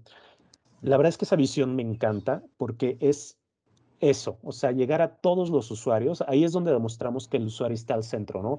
Queremos llegar al usuario y que juegue en el dispositivo que, que, que él tenga a la mano y que juegue con quien quiera, no importa que si tiene un amigo que tiene Xbox o tiene un amigo que juega en PC, que pueda jugar con él, ¿no?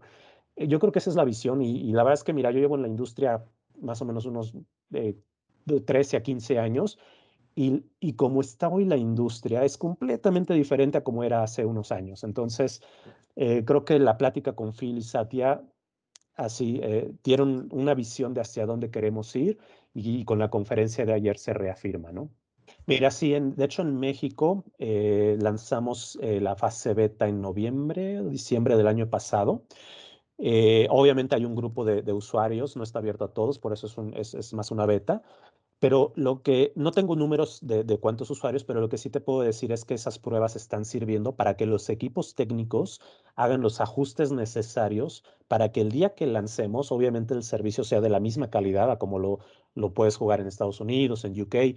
O sea, créanme que Microsoft no va a lanzar un servicio que no, cumpla con esos requerimientos mínimos de calidad. La buena noticia es que eh, ya, dije, ya dijeron Satya y Phil que pues México ya está contemplado eh, como uno de los países en donde van a hacer ya ese rollout como producto final.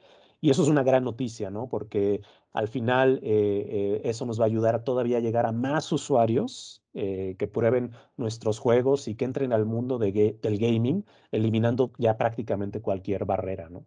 Así que la pregunta al millón es, ¿va a llegar el refricito a Latinoamérica o no va a llegar el Series X refricito?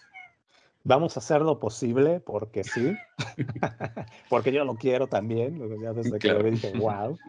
Eh, pero mira, no, no hay información, la verdad es que este, lo que a mí me encanta es cómo nació ese concepto y cómo llegó a, a ser real, ¿no? O sea, la verdad es que pocas veces he visto algo así en, la industria y bueno, la verdad es que creo que todos quedamos fascinados al final, eh, eh, creo que nadie lo esperaba, eh, créanme que ni yo lo había visto, o sea, era algo ahí que tenían súper guardado, pero créanme que el equipo local va a hacer lo posible por, por traer a, nuestra región algo como, como el... Dinos las tres cosas que más te gustaron a ti personalmente, o qué es lo bueno, que realmente deberíamos estar emocionados que ya viene. Uno, Halo Infinite y que la experiencia multiplayer es free to play. Eso me encantó. ¿Por qué? Porque la comunidad de Halo va a crecer de una forma eh, increíble.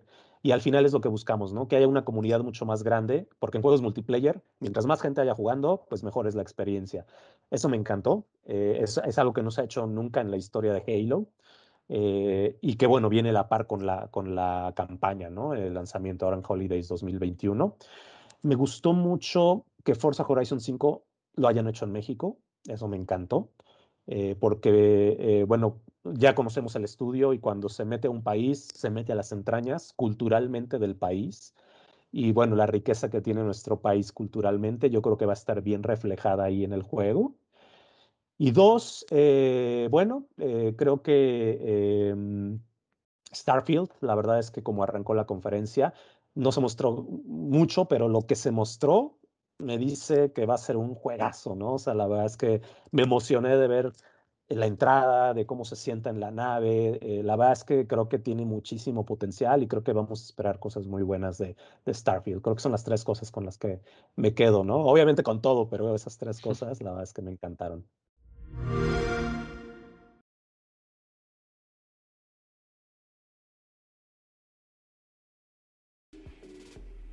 ¿Aló? Ya. Pues bueno, esa fue la entrevista con Edgar Hernández, eh, Category Manager este, para la TAM de, Xbox, este, que está... ¿Me estaba muteado o no? No, no, ya, sí te oyes. Ah, ok, muy bien. es que estaba escuchando el stream y me escuché en el fue de, ay, oye, espérate, espérate. Este, sí, entonces él es el Category Manager de, Xbox este, para la TAM, este, que nos, nos, prestar, nos prestaron 15 minutos para preguntarle qué onda con con Game Pass acá en México, que estuvo muy interesante. Este, igual habrá que ver de todos esos servicios, este, como lo, mencionó así de la entrevista con Satya, de todos los servicios de que si el streaming stick, que si va a llegar a otras plataformas, a ver cómo afecta todo esto a Game Pass en México y también la distribución de las consolas, que sabemos que está complicada por, por temas de chips, por temas de precios y por temas, como decía Kama, de, oye, compro el juego, compro Game Pass, habrá uno, uno que otro que sí gaste sus, sus pesitos en, comprar el case metálico de Halo, habrá uno que diga, ah, está en Game Pass, no necesito más. Entonces, habrá que ver cómo, cómo afecta el mercado de las consolas. Porque sí, ¿no? Imagínate, que, Xbox ya dice, ah, adiós consolas, puro Game Pass. Nunca sabe. No, no, creo. Lo que sí es, la otra es eh, Xcloud. Eh, Oficialmente al parecer, bueno, no, no, al parecer, ya sale este año en México. Eh, ya hay algunos usuarios que están eh, jugando en eh, el beta en México y, sí sabemos que este año ya lo liberan para todos, ¿no? Entonces eso es una muy buena noticia, ¿no? Que, que México esté entre los primeros países en donde ya será lanzado de forma, digamos, final. Entonces, este de nuevo, gracias al equipo de, Xbox eh, Latam eh, por, por la entrevista y esperemos se les haya hecho interesante. Ahora sí, pasemos, pasemos a la conferencia que yo desde antes les dije que no, iba a romper nuestros corazones y destrozar nuestros sueños. Porque como siempre, y como dice el meme, es, es mi castigo por, por tener por, este, tanto hype. por tener esperanzas en, en, Nintendo siempre y, y, les, y, les, encanta rompernos el, corazón. Eh, Madre mía.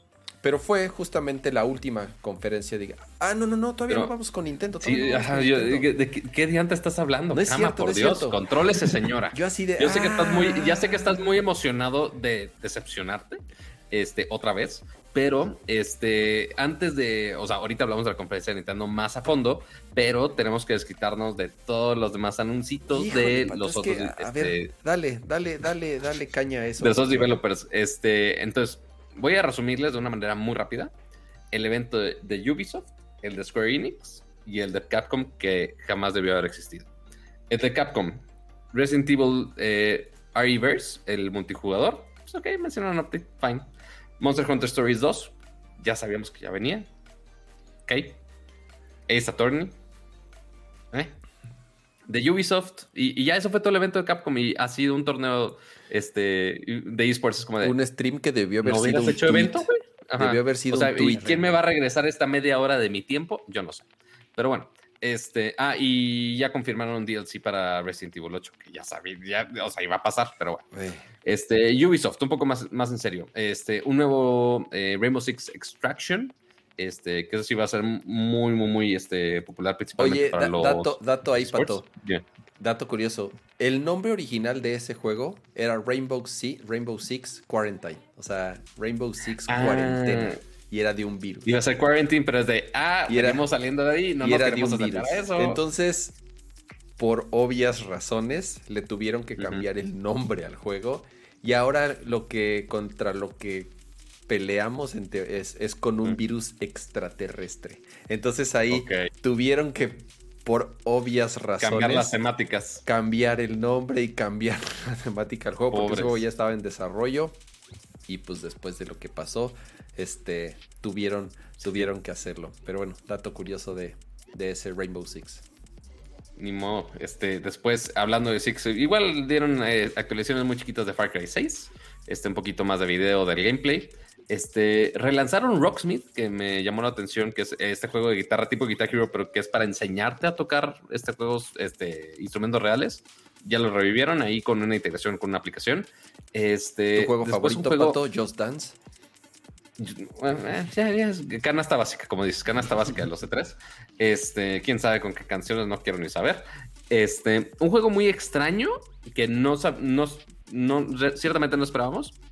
Un juego de Avatar, pero Avatar la película. No, no este Avatar, este, los cuatro elementos. No, no, no, es Avatar, amigos, lo siento. No es el Last Airbender, no. Este, estoy hablando de Avatar, los, los pitufos, gigantes. Esos. Eso. Eh, la película de. Ya se me olvidó. James, Cameron. sí, sí, me estaba myfoqueando ahí. Este va a tener su propio juego que se llama Avatar Frontiers of Pandora. Que el video se ve bien. O sea, no mostraron gameplay, es el problema. O sea, pero si es un juego con todo el mundo de Pandora. Eh, se ve interesante. Habrá que ver qué pueden hacer con ese de mundo eh, eso es, creo que es importante mencionarlo. Ese juego lo hace Massive, que son los que desarrollaron The Division 1 y 2, ¿no? Entonces, pues más ya están acostumbrados a mundos bastante grandes. Así es, saben qué esperar. Y ahora, el único juego de Ubisoft que posiblemente sí estemos emocionados en jugarlo, ¿cuál es? Ay, déjame ver, déjame ver. Eh, ah, Mario, Mario y le, estoy, eh, le, estoy así diciendo a mi invitado, eh, aquí es donde hablas tú. Mario Rabbits. Pero, oh, pero, le estaba buscando. Ah, ¿Tenemos la misma opinión? A mí, a mí me pues, encantó. Mira, de esos, pues, yo, es, es, es, el más probable que juguemos. A mí, me a mí me encantó el primero, no sé a ti. A mí también. Yo soy muy, muy, muy fan de Mario Plus Rabbits. Me encantó. Yo no he jugado, pero sí, o sea, le, le dio un giro el, eh, con el primer título, que es un juego de estrategia combinado con, con IPs de Ubisoft, que son los Rabbits, combinado con Mario Peach y otros personajes de, de, Mario, por supuesto. Y ahora sacaron esta segunda versión que se llama Mario Plus Rabbits Sparks of Hope que antes el, primero estaba en un sistema de turnos y que tenías ciertos bloquecitos donde te podías ir moviendo cada turno, pero cambiaron eso totalmente en, esta segunda versión, ¿no? Sigue siendo por turnos, solo que ya no está, ese, ya no está ese grid, o sea, ya te puedes mover como más libremente en el mapa. Exactamente. Si tienes como un, radio, o sea, es nada más un circulito y es nada más de, ah, dentro del círculo te puedes mover, o sea, no es tanto de, eh, en cuadrícula, pues, como, como, dices que es el grid, este, ya te parece que te puedes mover más, más libremente, pero sigue siendo este, con cierta estrategia, que ahí puedes estar combinando que diferentes personajes que se pueden unir en el mismo punto y hacen alguna acción especial, este, qué tipos de ataques puedes hacer, etc, etc, ¿no? O sea, pero sí es totalmente de, estrategia. Este, yo pensé, yo pensé, que sí seguía la mecánica de, de moverse en el grid. Eh, o sea, porque sí te limita el espacio, o sea, solamente que ya no estás limitado a un grid. O sea, ya es de, ah, dentro de ese radio te puedes mover. O sea, no es de, ah, te puedes mover cinco espacios. No, ya no existe tal cosa. Pero sí es igual por turnos. Entonces está interesante cómo, lo cómo cambiar un poquito la dinámica. Quizás está literal menos cuadrada la dinámica del combate. Tal cual. Pero habrá que ver cómo, cómo queda el gameplay de eso. Ahora, de Square Enix. Había, hay unas cosas eh, rápidas de mencionar. Este, Babylon's Fall ya lo. Pues. No había pues mencionado, no habían enseñado nada y pues ya lo enseñaron. Ah, qué padre. Sí, este, Babylon's, Fall, ojo, ahí e, es de, es de Platinum Games. Entonces. Nada más, es lo único que sabemos que decimos, ah, está chingón. Exactamente. nos, tiene acostumbrado a ser muy, muy buenos juegos, ¿no? O sea, nada más. Oye, eh, Nier Automata fue justamente de los últimos que, que hicieron. Uno muy bueno también de los últimos que hicieron que fue Astral Chain, que salió para Switch. Uno de, los, uno de los juegos que a mí más me gustan de Switch. Hicieron eh, Metal Gear. ¿Cómo se llamaba el de Raiden? Metal Gear. Revengeance? No. ¿Ah, sí? Sí, sí Creo que Raiden, ese es de Platinum Games. Obviamente hicieron Bayonetta. Entonces, Platinum Games nos tiene acostumbrados a ciertos juegos, a ciertos ritmos. Y entonces, aquí una mecánica interesante, es como un multiplayer, es una mezcla entre, yo lo veo como un Destiny, pero de fantasía, con espadas. Realmente me guardo, la verdad, mis comentarios. Eso a mí me preocupa un poco que, sea, que sea así, porque puede salir o muy bien o muy mal. Exacto, ¿no? Entonces dicen, mira, dicen que ya hay demo, está diciendo en el chat que ya hay demo y que está malón el demo. Órale, eh, no, sabía que ya había demo de, Babylon's Fall, lo voy a, lo voy a, lo voy a probar. ¿Qué más, qué más mostraron en el Square Pato? Un, poquito de Hitman Sniper, que es un juego para celular, Near Reincarnation, que según yo también es para celular. Este, actualizaciones de Avengers, que ya sale Black Panther y obviamente otros modos de juegos, niveles juego le este, fue y demás. O sea que le fueron updateando y ya me, salvó de algunas cosas. O sea, tanto así que este, finalmente Square Enix está jugando otra vez con otra franquicia de Marvel para hacer algo similar, quiero pensar. Este, ya estamos hablando del juego de Guardians of the Galaxy que sí fue de las grandes que de los grandes que mencionó Square, que yo creo que el que más le apostó Square en, en su evento, que le dedicaron bastante tiempo y que apareció en hasta, Square. 20 minutos, no manches. 20 minutotes de Guardians of the Galaxy con este similar con las posibles quejas que teníamos de Avengers, no son los actores directos. Pero este, es single este, player al menos, entonces se va a este apoyar más en la historia. Eso me da un poquito más de esperanza sobre Avengers. Pero a ver. Exactamente. Sí, porque obviamente el de Avengers, pues sí le apostaron más a la, onda multijugador. Que pues cada quien era su Avengersito y pues peleaban juntos y demás. Pero ahora lo limitaron a que se ve similar gráficamente. Este, sí es el mismo estilo, pero pues obviamente en, los mundos de Guardians of the Galaxy, pero pues una experiencia single player. Entonces, basado totalmente en la historia. Habrá que ver qué tal les va con eso. Este, que no se ve mal, o sea, se ve raro que el hecho que no es este, que no son los actores de, la, de las películas. Pero, Es, pero, es, como el de los Avengers, que son los, este, la versión cosplayera. Es como los Avengers de la TNT, entonces se ven así todos. se, ven, se ven todos chafas, entonces este, desde ahí como que te saca de onda. Eh, y ya después el juego, pues ah, estuvo tú sí lo acabaste, ¿no, Pato? Tú sí, tú sí, tú sí La historia del de Avengers sí lo acabé. Ok. Y es como de, eh, o sea, está bien. O sea, así que tú digas, ah, no manches, qué juegazo. Tampoco, pero no la sufrí tanto, pero la gente lo sufrió más por el, este hábito eh, multijugador que sí mm. estaba súper, súper complejo. Este, complejo no al nivel de que había muchas cosas que explorar, más bien complejo a que era muy confuso. Este, y pues bueno, ahora en single player con el de Guardian, saber qué, qué sistemas de upgrades tengas o si sean, van a ir así como si fuera RPG que le ibas mejorando cada aspecto a tu, a tu personaje y a ver cómo afecta eso la historia. Eh, a ver si lo hacen más streamlined para que no sea tan complejo. Luego mostraron Life is Strange. ¿Cómo Juegos raritos. ¿Cómo que? ¿Te gusta? a mí no me gusta. ¿Cómo que? Es que, ¿Qué pasó? Es que, es, que Kama es cero fan de los juegos. Bueno, que aquí en, en, el, en el podcast. Juegos de hablar y de caminar. Ah, okay, como Kama, tiene el término de decir juegos raritos, así, juegos así, indies, flasheros y demás, entran en toda esa categoría. Este, y obviamente esos juegos de, de historia, como los de, de, historias como Life Strange, este, los de Telltale Games, este, se hace. Borderlands, mm. este, eh, ¿cuál? El, del, el, de los lobos, ¿no? Los de Wolf Among Us, o no sé cómo se llama. Hay uno de unos hombres lobos, ¿no? También. Sí, de también. Sí, no, no, no, puedo con los juegos de Están en la misma cajita de juego rarito de Están los de, este, los de Walking Dead, ¿no? También tienen los de Walking Dead. Sí, ah, correcto. Los, de Walking, yo sí jugué los de Walking Dead, están bien padres. Este, entonces, van a sacar el remaster de los anteriores de Life Strange este, y también el nuevo este, eh, Life Strange Colors, creo True que Colors. se llama. True Colors, perdóname. Este, obviamente muy enfocado, este, temáticas LGBT y QA, las letras que quieras agregarle aparte, ya no sé cuántas sean. Este, y este, pues obviamente queda muy bien para, para este mes también de, de Pride, ¿no?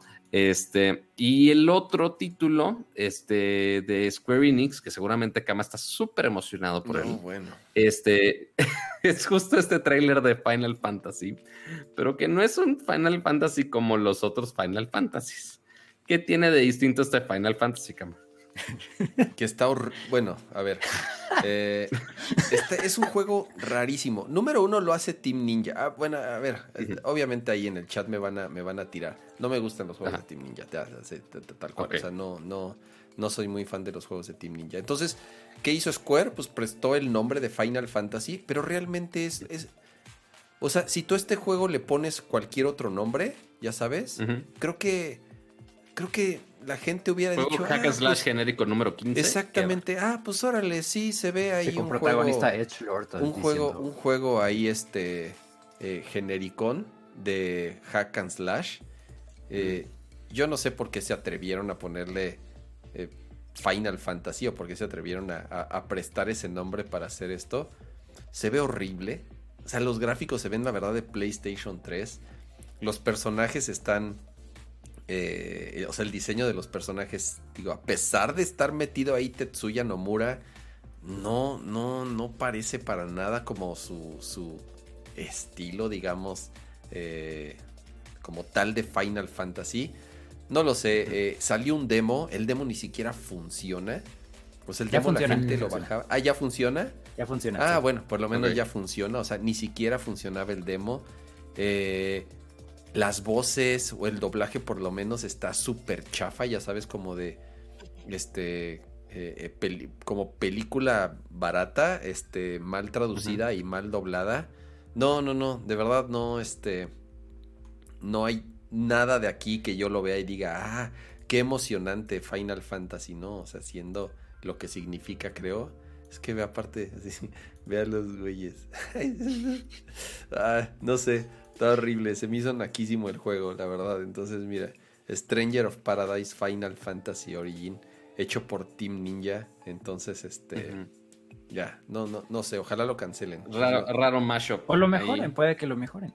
O lo mejor, híjole, no, está, está muy difícil, creo que lo pues Se supone que... ya que juegas el demo te va a llegar un survey, bueno, un cuestionario como para que digas que está horrible.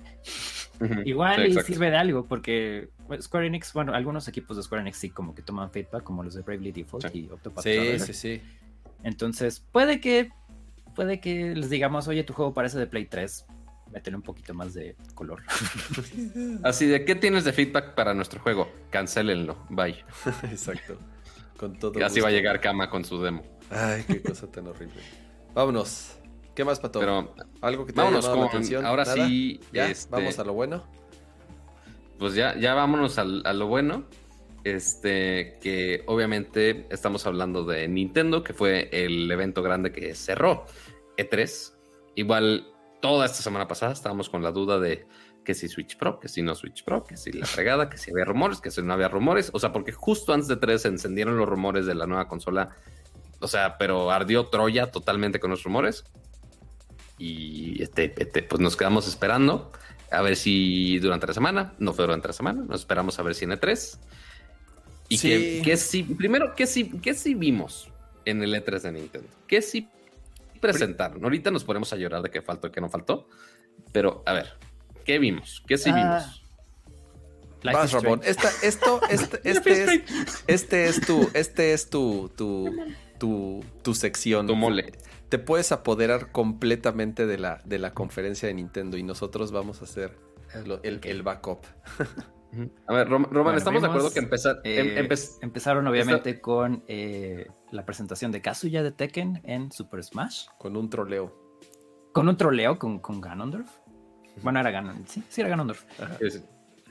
super troleo de, de, Sakura, yo creo. Es como de, mm, yo sé que esperan, yo sé que esperan. Pero sí, Sí, digo, yo sí como que reconocí el diseño de, de, de Ganondorf de Smash, pero mucha gente sí me dijo, yo la neta sí pensé que era Breath of the Wild 2. Y ya que lo pensé, dije, sí, pues tienen toda la razón, eso es súper troleo, pero bueno, caso ya de, de Tekken en Smash, personalmente me da igual, pero seguro hay gente feliz porque está caso ya en, Smash. Eh, los juegos favoritos de Ramsa, Life is Strange Remastered, Life is Strange True Colors, que la verdad, el remaster lo entiendo, la verdad se me hace raro que no estuviera antes en Switch. Eh, creo que hay una gran audiencia que le va a gustar, si es que no lo han jugado ya, porque pues tiene sus años. True Colors fue una sorpresa, no esperaba que llegara a Switch, no sé cómo vaya a correr eso. Pero bueno. Todo, eh, todo, en general no sabemos cómo vaya a correr en el Switch, pero pues bueno, es, es abrir la franquicia a, todo un, mercado que pues, pues, no tenía las otras consolas posiblemente y que ya está disponible en Switch. Yo siento que Life is Strange le va a ir muy bien porque hay un mercado de... Life is Strange no es una novela visual, pero siento que hay cierto empalme con, con su audiencia, entonces puede que les guste. Eh, vimos después de Life is Strange eh, Guardians of the Galaxy, que también yo estaba así como, esto no va a correr en Switch, pero ni idea. Y luego ya vi que era la cloud version, como salió Control hace poco eh, en Switch. y fun fact, no, no la venden en Latinoamérica, entonces probablemente este tampoco. Oh, ok, interesante. pero pues digo, yo este es un juego que sí jugaría en otra plataforma, pero si alguien quiere jugarlo en streaming, pues está la opción. Y va a salir creo que un mes después de que sale en ¿Qué tal, ¿qué, tal, ¿Qué tal corre, Ramón? ¿Qué sabes de los juegos? ¿Qué, ha salido? Resident Evil 7 salió también. Eh, Pero en Japón, ese salió en Japón. En Japón nada más, ¿verdad? ¿Qué tal corren los juegos de, cloud en el Switch? Eh, depende, la verdad yo no los he probado, fue más como una postura de si no lo van a vender aquí en México, pues no lo voy a comprar. Sé que podría comprarlo, podría cambiar la, la eShop a Estados Unidos y comprarlo y no hay problema. Por postura dije, no, pues si no me lo venden, pues no lo compro. Eh, pero he leído que corre bien. ¿Lo venden más que full price? ¿Cómo? ¿Lo venden a precio completo? Creo que el control estaba en 40, creo. La verdad, no estoy seguro. Pero no, no eran 60, según yo. Pero, pues, como está en streaming, pues corre con ray tracing y se ve bastante bien. La única limitante es que tengas un buen internet. Claro. No, y, y deja todo el internet, sino más bien depende qué parte del país o de Latinoamérica estés, si hay algún servidor, cerca que funcione. y que haya menos latencia. O sea, igual el mismo problema que hemos tenido con todos los servicios de streaming de juegos, se hace Stadia, se hace GeForce Now, sea Xcloud y demás.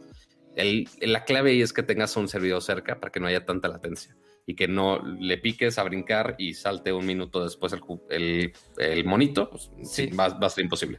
Este, entonces, eh, quizá eso limite, no sé si sea cuestión, supongo que es servidores de, de Square Enix que tengan, de Square Enix, de... Ah, no, pues sí, tiene que ser de... No sé si son de... Yo creo que son servidores de Nintendo. Quiero pensar que son servidores de Nintendo. No, creo, porque entonces no serviría, la verdad. Qué mal. Pero sí, tienes razón. Parte sí tienes razón. Este, pero bueno, habrá que probarlo. Sí, sí, es buen experimento.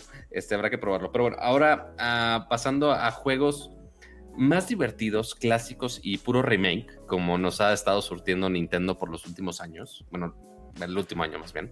Este, Super Monkey Ball. Ahora, Banana Mania. Este, e, este clásico que el no sé quién pichó este, este juego así de vamos a poner changos en esferas y que recojan bananas dentro de las esferas y que giren hasta vomitarse. Chingón, aprueben el juego. Vámonos, vende millones como de güey por. Este, y que, y que, la neta es bien divertido. Este, pero pues, este, o sea, pues ya, ya sale, ya sale el remake, pero con algunas cosas nuevas, ¿no? Ese, ese, ese Ramón, ese, ¿cuál es el de GameCube? Es una recopilación. No, es que no es un remake, es como una recopilación como de lo mejor que ha tenido como la franquicia, algo así entendí. O sea, no es como que un juego que ya existía y lo vuelvan a traer a, ahora Switch, que también creo que sale en Play, no sé si Play 4 y Play 5 o Play 5 nada más, pero también sale en Play. Eh, pero sí es como una amalgama de esos juegos de Super Monkey Ball, como, como un best of, greatest hits, cosas así como lo que está pasando con Mario Party Superstars, que... ¿Qué onda con Mario Party? ahorita yo digo mi opinión, pero ¿qué piensas de, esta, de este Superstars? Esto debía ser una expansión de Super Mario Party, la verdad. Eh, no sé, no sé qué hacen con, Mario Party. Es una franquicia que todos sabemos, todos sabemos qué esperar de esta franquicia y no lo hacen, como destruir amistades, robar estrellas, robar monedas y fregar al prójimo. Es todo lo que queremos de Mario Party. Y nos lo quitan con el, con el carrito que existía. Luego en Super Mario Party como que lo corrigieron, pero no se podía jugar en línea, había menos minijuegos, había cuatro tableros. Era un juego perfecto para, para DLC, no lo sacaron. Para jugar en línea, no lo sacaron hasta hace unos ¿qué, meses. ¿Dos meses? ¿Un mes? Y, ahora anuncian este nuevo que es como también un greatest hits de, de, los juegos de Mario Party de 64, o sea, el 1, el 2 y el, y el 3 creo. Te digo algo, ahorita ya viendo lo que hicieron con este de Superstars, estoy casi seguro que este update que salió hace un mes para el Mario Party que ya había salido, casi casi fue para no encabronar a las personas de este nuevo juego que iba a salir. O sea, fue así de, miren, ya arreglamos este para y entonces para qué? Porque este juego, como tú dices, debió haber sido una expansión, o sea, debieron que o sea, ah, es que, es que Nintendo. Pero bueno, sí, sí. Al menos, digo, eh, Silver Lining, vemos como que ya dijeron, ok, ya sabemos como que quiere la audiencia de Mario Party. Vamos a darles primero este Greatest Hits de los juegos más populares, supongo. Con los, con los que los minijuegos que crecimos y todo, ya tiene online desde día uno. Ok, y el segmento de Treehouse, pues sí lo jugaron y la, verdad se ve divertido, pero pues son juegos que ya están probados, tableros que ya están probados, ¿no? Entonces, como esto debe ser una expansión, pero, pero bueno. Totalmente, o sea, sí, juntaron 100 minijuegos este, de los clásicos, de esos de los juegos de 64, pero igual son los mismos mapas que ya conocemos del 64, es nada más, ah, pero ahora en mejor calidad. Ah, y nada más 5, o sea, de todos los que hay de todos los Mario Party de 64, que sí fueron varios, este, nada más cinco. No, no sé qué tanto les cuesta en cuanto a desarrollo hacer esos tableros, la neta. y más que, o sea, y, más considerando que en el, las versiones de 64 no tenían tanta interacción, o sea, no, no tienes que hacerle tanto pedo. Este, pero no me sorprendería que después saquen cinco tableros y, ah, este sí vamos a hacerle DLC, entonces vamos a venderte los demás. ¿Quién sabe qué dientes van a hacer? Este, o si lo van a vender en un este, Superstars 2, una madre así.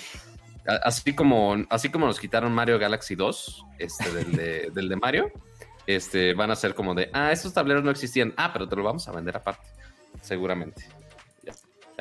Así son, así son, Joaquín, así son. siguió? Pero bueno, eso es ¿Qué Mario Party eh, Uno de los que se robó el direct, claro, Metroid Dread. Creo que fue el, el, hitazo para muchos, más que nada porque Prime 4 pues todavía le, le cuelga. 19 eh, años después del último juego de Metroid 2D, continúa la historia. La gente está muy emocionada. Metroid regresa, realmente sí regresa y no regresa porque estuvo Samus Returns. Así es. Y que no vendió nada. Metroid en general no vende mucho, pero. Pero sí, la verdad se ve muy bien. Eh, me falta ver un poquito más. Hubo un segmento de Treehouse igual de gameplay. Siento que le falta un poquitín como un poquitín de, de, pulida. Como, siento que la atmósfera no está tan ahí. Pero no sé, no sé si es el trailer o solo soy yo. Puede ser que estoy totalmente equivocado. Yo sí jugué el, el, el, Samus Returns, el de 3DS, de nuevo, ¿no? Eh, como muy emocionado porque, a pesar de ser un remake, o sea, de un juego que, si no me equivoco, ese es, el de, es de Game Boy Advance, ¿no? Eh, no, es de Metroid 2. Ah, es de Metroid 2, sí es cierto, tienes razón, es, es del Metroid 2 de Nintendo. El juego está bueno, pero la verdad algo tiene... Eh, ¿Cómo se llama este equipo español que, hace... Mercury Steam. Mercury Steam. Algo, algo tiene el, el, control o el gameplay que se siente como pesado. No sé si es por el estilo visual que es una mezcla entre 3D y 2D. Realmente no, no me encantó cómo se siente el control en, en, en Samus Return. El juego no está malo, o sea. Creo que creo que para hacer este eh, un juego 2D de Metroid, que era algo que pues obviamente teníamos años pidiendo, cumple como tal, pero sí siento que ese gameplay de Super Metroid, que para mí es como el, creo que el mejor de todos los Metroids, este, se siente muy diferente, ¿no? Y, al, y este tal cual, eh, el de Dread, se ve muy similar a ese, a ese Metroid que salió para 3DS, ¿no? Insisto que sí, Samus es como, pues sí, este, trae un traje pesado y todo, y tal vez creo que esa es como la sensación que te quieren dar en, en cómo manejas al personaje. Pero creo que eh, podría ser un juego más rápido. Metieron algunas mecánicas ahorita que hacen que sí Samus tal vez se mueva como un poco más rápido y tienen algunos nuevos movimientos y todo. Ojalá, ojalá este, eh, eh, eh, te digo, sea, sea un, como tú dices, no cumpla, porque si es una secuela de, como tú dices, ¿no? ¿Cuántos años? Este es el quinto, tal cual, dentro de la saga principal de Metroid, este es el quinto juego y ya dijeron que es el cierre, ¿no? Este es el último juego en la saga de Samus, Metroid. No dijeron que tal cual es el último Metroid que va a salir. Digo, obviamente está Prime, pero la serie de Prime es, es distinta a esta línea de tiempo que es la de la de la principal como tal. Pero sí dijeron este quinto, que es Dread, que ya no nada más estás obviamente como matando alienígenas, sino ya también robots. Es el último tal cual de la saga de, de, Samus, ¿no? Eh, no sé, tengo como un sentimiento agridulce con, esta, con este anuncio, pero creo que es principalmente porque seguimos esperando el Prime 4, ¿no? Y entonces esto es así de, ok, sí es Metroid, pero no es Prime, ¿no? O sea, digo, no sé, Ramón, ¿qué opinas al, respecto? Sí, sí entiendo, sí, pero digo, al final es, creo que más Metroid siempre es bueno, sea el Metroid. Bueno, no, no, todos los Metroids, pero este, este tipo de Metroid sí es Force, no, por favor. Ajá, exacto. Entonces, no sé, creo que es, es un buen momento para la franquicia porque Switch vende cantidades obscenas. Entonces puede ser que nada más por, por puro interés digan, ah, bueno, voy a probarlo y sí alcance ventas suficientes como para que digan, ah, ok, vamos a darle un poquito más de atención a Metroid, que creo que es lo que los fans esperarían de una nueva entrega. Y pues ojalá que sí.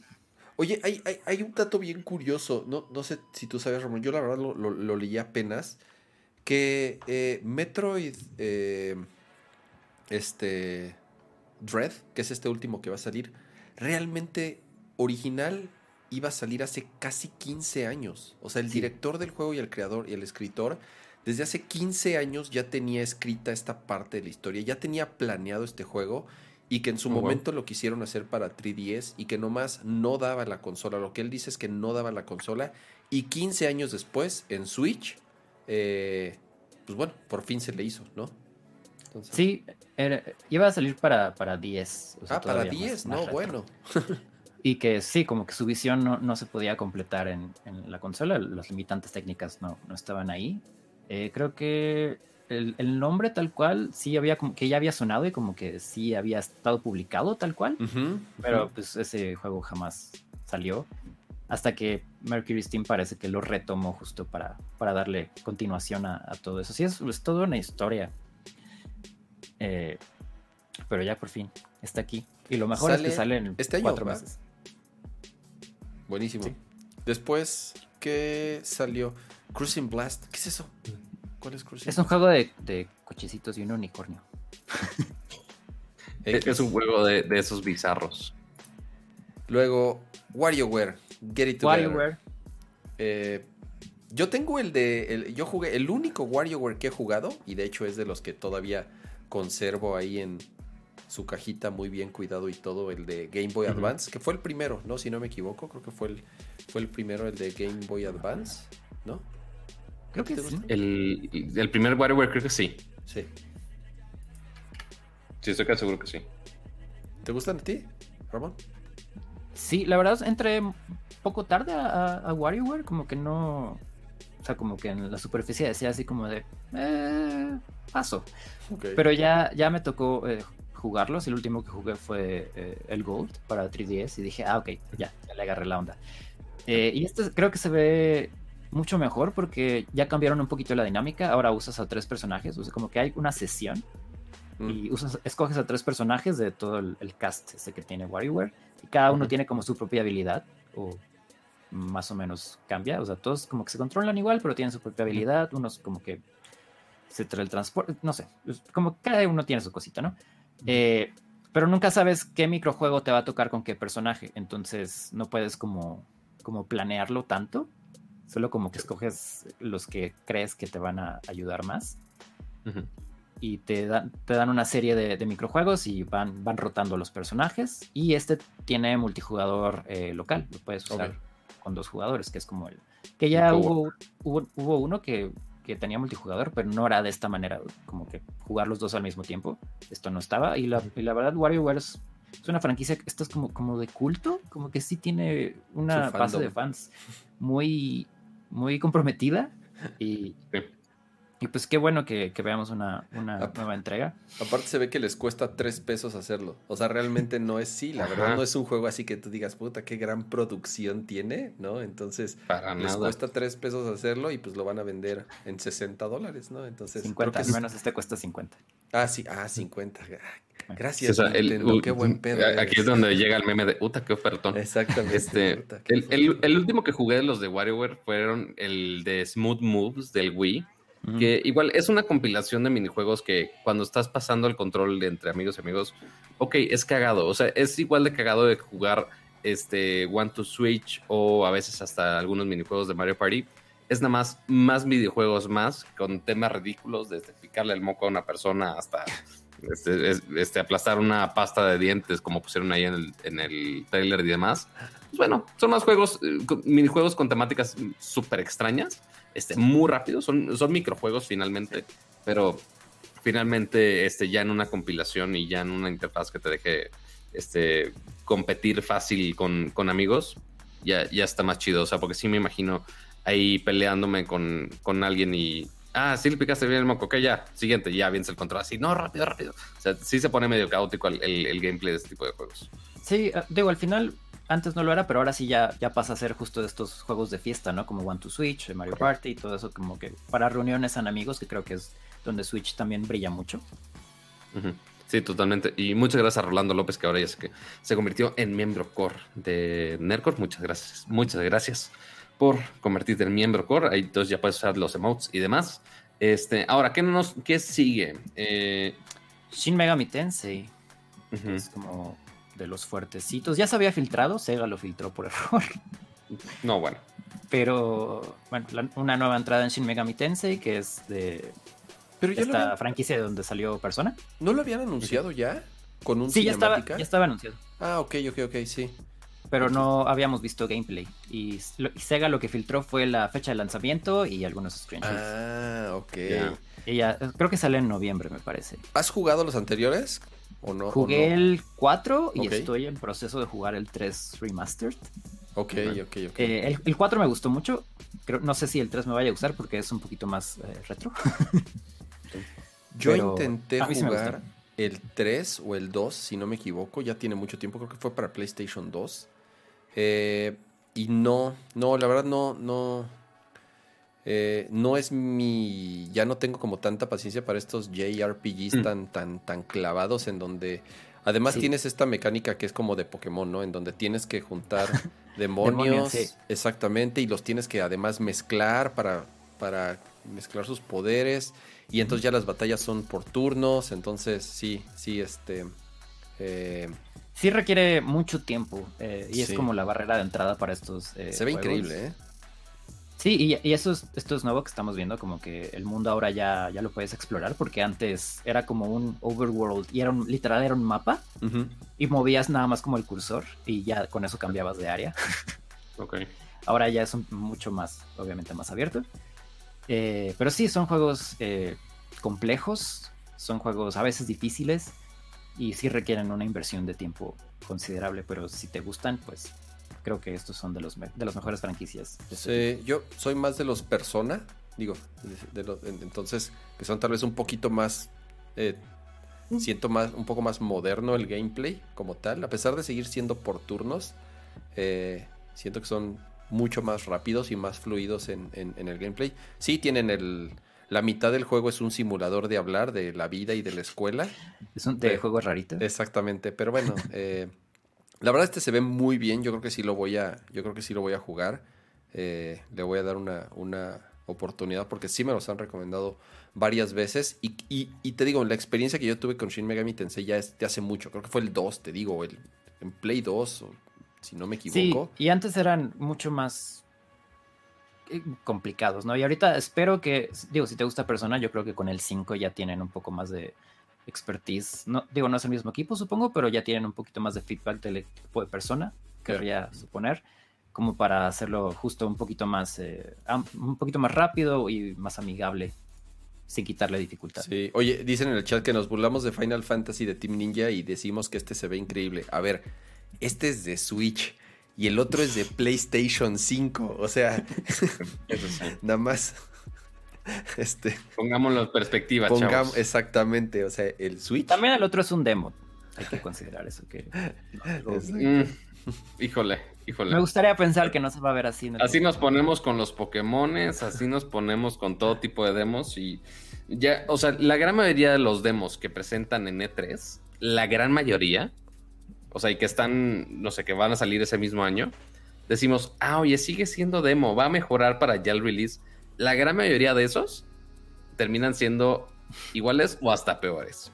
Nada más, hay muy pocos casos, tipo como el de, más recientemente el de Crash Bandicoot, el de eh, Rift Apart, algunas cosas del demo, así que había pequeños glitchecitos, o sea, muy leves, y que inclusive lo mejoraron, pero realmente la, la probabilidad de que esos demos mejoren, al menos de que sea un lanzamiento de en dos años o una madre así o más. Es que yo creo que el de Final Fantasy, sí, yo creo que de Final Fantasy todavía no lo vamos a ver en un rato. O, quizá ni lo veamos, depende de qué tan mal les vaya con el feedback. Eh, luego presentaron eh, Danganronpa Decadence. ¿Esta es una secuela? Es una más bien es como una colección, ah, que tiene cuatro juegos. Ah, ok, ok, ok. De Danganronpa, que, Danganronpa, que no, no existían antes en Switch. Pero sí son como novelas visuales. Sí, sí, yo también, yo paso así, ve. Eh, esos no los he jugado, entonces no les podría decir qué tal están, pero sí, sí me llamaría la atención probar uno, porque sí los venden, yo, van a vender por separado. yo, yo me eché todo un gameplay de uno de esos juegos. Son historias súper bizarras, muy cagadas este, pero sí necesitas cierto humor y para aguantar ese tipo de historias, este, con esos personajes e historias tan, tan alocadas, pero hay, mercado para todo. Es como de investigación, ¿no? Y de dependiendo de qué es lo que contestes. Tienes que hablar con todos los personajes y hacer cierta dinámica mafufa para que logres este, ganar el caso. O sea, está, está raro. Está raro. Luego, ¿qué sigue? ¿Qué sigue, Ramón? Mm, Fatal Frame, este. que lo sacaron del sarcófago que es el Wii U. Eh, afortunadamente, creo que es una franquicia que todavía puede dar mucho y estaba encerrada ahí. Eh, este sí es un port, pero lo hicieron multiplataforma, entonces va a salir en todos lados. Eh, ok. digo que ya va a tener más chance como de, de sobrevivir y que hagan alguno nuevo. Yo acabé los dos primero, si no me equivoco, fue en GameCube, eh, que salieron los, los primeritos de Fatal Frame. La verdad son, son, son buenos. Eh, hace mucho, la verdad, ya tiene varios años que los jugué. Ya después les perdí, obviamente, la, la pista. Y este, como dices, de esos juegos de, de Wii U que nunca, que nadie jugó, pobre, pobre Wii U. Eh. Es que aparte, aparte de lo del Wii U, este juego pesaba muchísimo y si, tenía, si no tenías un disco duro externo, no lo, no lo podías bajar. O sea, porque obviamente oh, tenías ya un poquito usado, ¿no? Como todos. Entonces, si lo querías bajar, necesitabas un disco duro externo y, y eso que lo daban gratis y luego lo comprabas, te dejaban jugar un cacho, luego lo comprabas, pero según, era un rollo, porque no tuvo edición física, estaba lo del, almacenamiento. Órale. Entonces creo que eh, tenía todo en su contra, la verdad. Y aparte de que sí es un juego de nicho, porque es terror japonés, muy japonés. Sí, sí, sí. La verdad son, son, son buenos. Y sí, yo me acuerdo cuando jugué los originales, sí me, sí me daban miedo. Sí me. Sí, entonces ahora ya lo pueden jugar hasta en PC, si les interesa. Ah, para que hagan uno nuevo. Luego, ¿qué siguió? Ah, este pues anunciaron el DLC de Doom Eternal que va a llegar a Switch, que por fin Tony Hawk's Pro Skater 1 y 2 va a llegar también a Switch eh, ya la siguiente semana. ya salió obviamente en otras plataformas, pero pues por fin va a llegar. Eh, un juego que se llama Strange Brigade, que no entendí muy bien qué era, pero que ya está disponible. Eh, aquí está Strange Brigade. Que creo Ni idea, ¿qué es eso? Se ve horrible. Creo que es un juego que salió hace muchos años, si no me equivoco, en Xbox 360 o en Xbox One. No sé por qué se me hace familiar, pero... Puede que sí. pero no es un juego nuevo. Eh, estoy seguro que este ya lo había visto hace algún tiempo, pero sí, la verdad no, no, no. Yo, no lo, yo no lo conocía y sigo sin conocerlo, entonces no, se, ve, no se ve muy bien. eso. Eh, luego anunciaron, bueno, volvieron a poner un trailer de Mario Plus Rabbits Sparks of Hope, que ya dijimos que se ve súper bien. Eh, ¿Es el mismo trailer? Es, es, sí, es como una versión mucho más corta de lo que presentó Ubisoft, porque ellos presentaron. Mira, porque eh, esta es la parte. Ah, no, aquí sí están las batallas. Ah, ya vi cómo fue. ¿Ves cómo cambia una circunferencia en vez de, de los cuadritos? Ok. Si ubico estos tipos de estos juegos de estrategia, comúnmente lo que hacen es que te limitan la distancia simple y sencillamente que puedes caminar tal cual como en una línea, o sea, eh, la única diferencia es, como decía, ¿no? ya no es en la, en la retícula, sino que ahora es mucho más libre y entonces te puedes mover hacia donde quieras, pero simplemente te limitan la distancia en la que te puedes mover y te muestra de inmediato pues cuáles son los rangos de tus ataques, más como en círculos, comúnmente son círculos, ¿no? Lo que, lo que te indican los, los, los rangos. Eh, Jueguen el original, la verdad, la verdad es, es, fue una gran, gran, gran sorpresa este juego, el primero. Creo que todo el mundo cuando nos enteramos que iba a hacer este mashup la primera vez que lo vimos dijimos, ¿qué sarta mamada es esta? Porque sí se veía súper bizarro. Eh, pero la verdad, el primer juego que salió es muy, muy bueno. Eh, aparte, ya lo pueden encontrar súper barato en la eShop. Ahorita creo que la versión que tiene todo el DLC está en 300 pesos. No, bueno. Deja tú. Bueno, no sé si es la versión con todo DLC, pero igual por, por ser 3 e Nintendo pone en oferta algunos otros juegos. Ahorita el juego base, que originalmente costaba 60 dólares, ahorita está en el eShop, en la, al menos ahorita en la página de Nintendo, lo estoy viendo a 9 dólares. 9.99. No manches, Entonces, si lo quieren, Nintendo nomás si lo quieren barabara, nada más rebaja los que no son suyos. Obviamente. Es, que es una rebaja tal cual de, de Yubi. Exacto. Sí, o sea, todos los demás juegos de Nintendo. hace dos semanas en el maldito Hot Sale compré el maldito Mario Party. Dije, más vale que Nintendo no saque otro Mario Party después de oh, su update online. O sorpresa, ah, sí hay otro Mario Party. Entonces espero todavía tenga devoluciones de Amazon para esa madre. Porque qué terrible, qué horrible. Qué horrible Nintendo, porque es así. Porque es porque juegas con mi corazoncito así. Pero bueno, siguiendo hablando de cómo juegan con nuestro corazoncito, este, ¿qué otros juegos nos faltaron de ahí? La sorpresota de este de Advance Wars que revive. Este sí lo sacaron de su cementerio. Eh, Advance Wars es como. También lo, lo, hacía Intelligent Systems, que es quienes hacen Fire Emblem. Es un juego de estrategia. Ahí pueden ver un poquito del gameplay, igual con Grid y todo. Pero era una franquicia que ya estaba súper muerta. No la habíamos visto desde 10. Entonces fue una sorpresota. Se lo dieron a Way Forward. Que creo que ah, esto es bueno porque puede ser que Nintendo ya esté un poco más abierto a prestar estas franquicias muertas. Que nadie, que Nintendo no quiere desarrollar, como F-Zero o Star Fox podría ser. Eh, y pues que se le den un desarrollo. la Nintendo de mira tantas franquicias que estás abandonando, sé de las. Hay un buen, hay un buen. ¿A quién le dieron el, Star Fox pasado? A ese no lo jugué. El de Wii U. Eh, pero se lo dieron a otro estudio, ¿no? El, último Star Fox lo hizo. ¿No lo hizo Bandai, Namco? Ay, no me acuerdo. Creo que sí tienes razón. Que se lo dieron a alguien más. Sí, se lo dieron a alguien más. Y estos. Eh, mira, Advance Wars, yo la verdad jugué. Me encantaba el de el, primero, el de, el de Game Boy Advance. Creo que todavía lo tengo por ahí. Eh, yo no jugué el 2. ¿Hablas del de Star Fox Zero? Star Fox Zero, ese, ese, Lo hizo Platinum. Platinum Games. Ah, mira, lo hizo Platinum, Games. Según San Wikipedia. Confiar en Wikipedia. Mira, Platinum Games. Eh, el, que, el que está haciendo este remake de los dos, ¿cómo se llaman? ¿Cómo dice Ramón? ¿Se llaman? Way Forward. ¿Y qué hicieron antes? Mm, hicieron el último Shantae, tal vez, creo. Nunca jugué, nunca he jugado Shantae. Ok. Es un, es un publisher. Plataformer, ¿no? Que sí, Tiene, tiene varias cosillas. Ahorita les digo si no. ¿Jugaste los, los. Nada más dices que jugaste el 2, el de 10 entonces? Eh, no, el 1 y el 2 son de Game Boy Advance. Y había otro para 10, pero a ese lo quisieron hacer como todo emo, edgy y darks. Y le fue re mal, seguramente. Y supongo que le fue re mal. Ya. Eh, yo jugué el 1 nada más. Eh, ah, Way Forward hizo con. en colaboración hizo Bloodstained. Hizo. Mighty Switch Force, Shantae, River City Girls, con Arc System. Ok. Eh, han trabajado como en, como en varias IPs.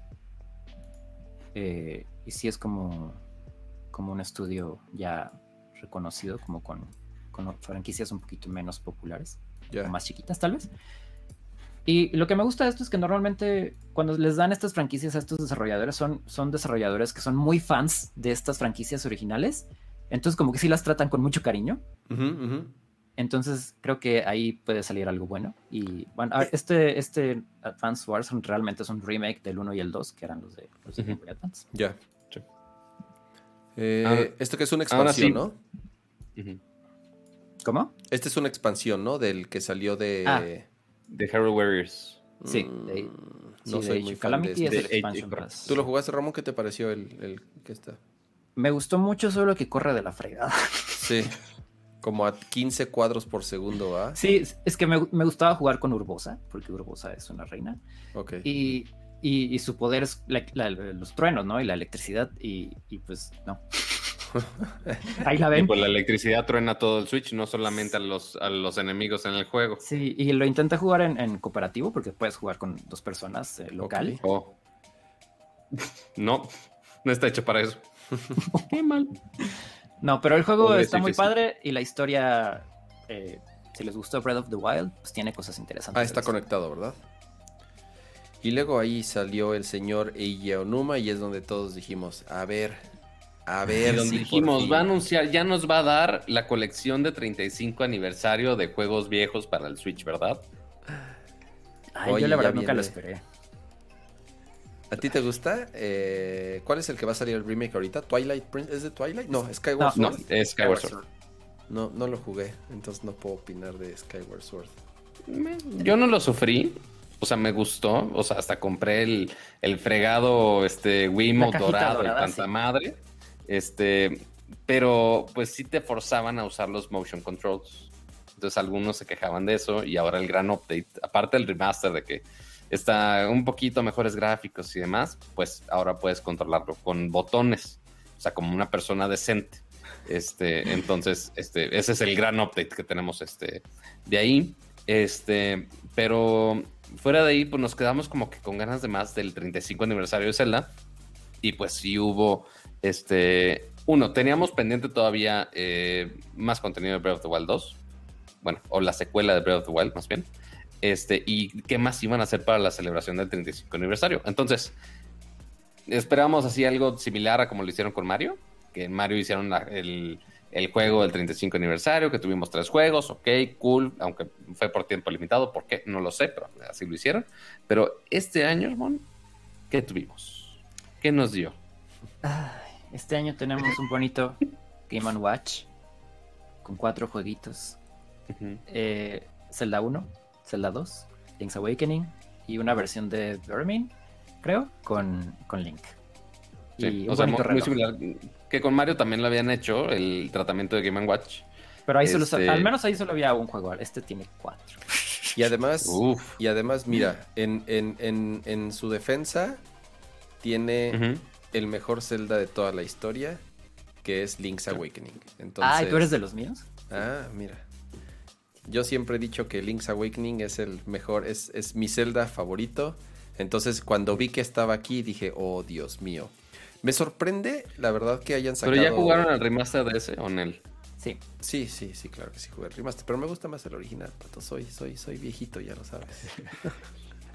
pero si está todo cute el nuevo, pero bueno, está bien. Me sorprende que saquen otro Game Watch, porque te digo algo. Eh, no vendió, según yo, ¿no? El original, el de Mario, lo encuentras hasta en rebaja. Y eso, y eso es una. Eso es una bandera roja para Nintendo. O sea, eh, para Nintendo, un producto que funciona es un producto que se agota el primer día y que es después imposible de conseguir. ¿Es una mierda? Sí, ¿por qué? Porque obviamente quieres siempre. O sea, si te gusta algo, quieres. Tres cosas y, ya. Exactamente, quieres, quieres comprarlo.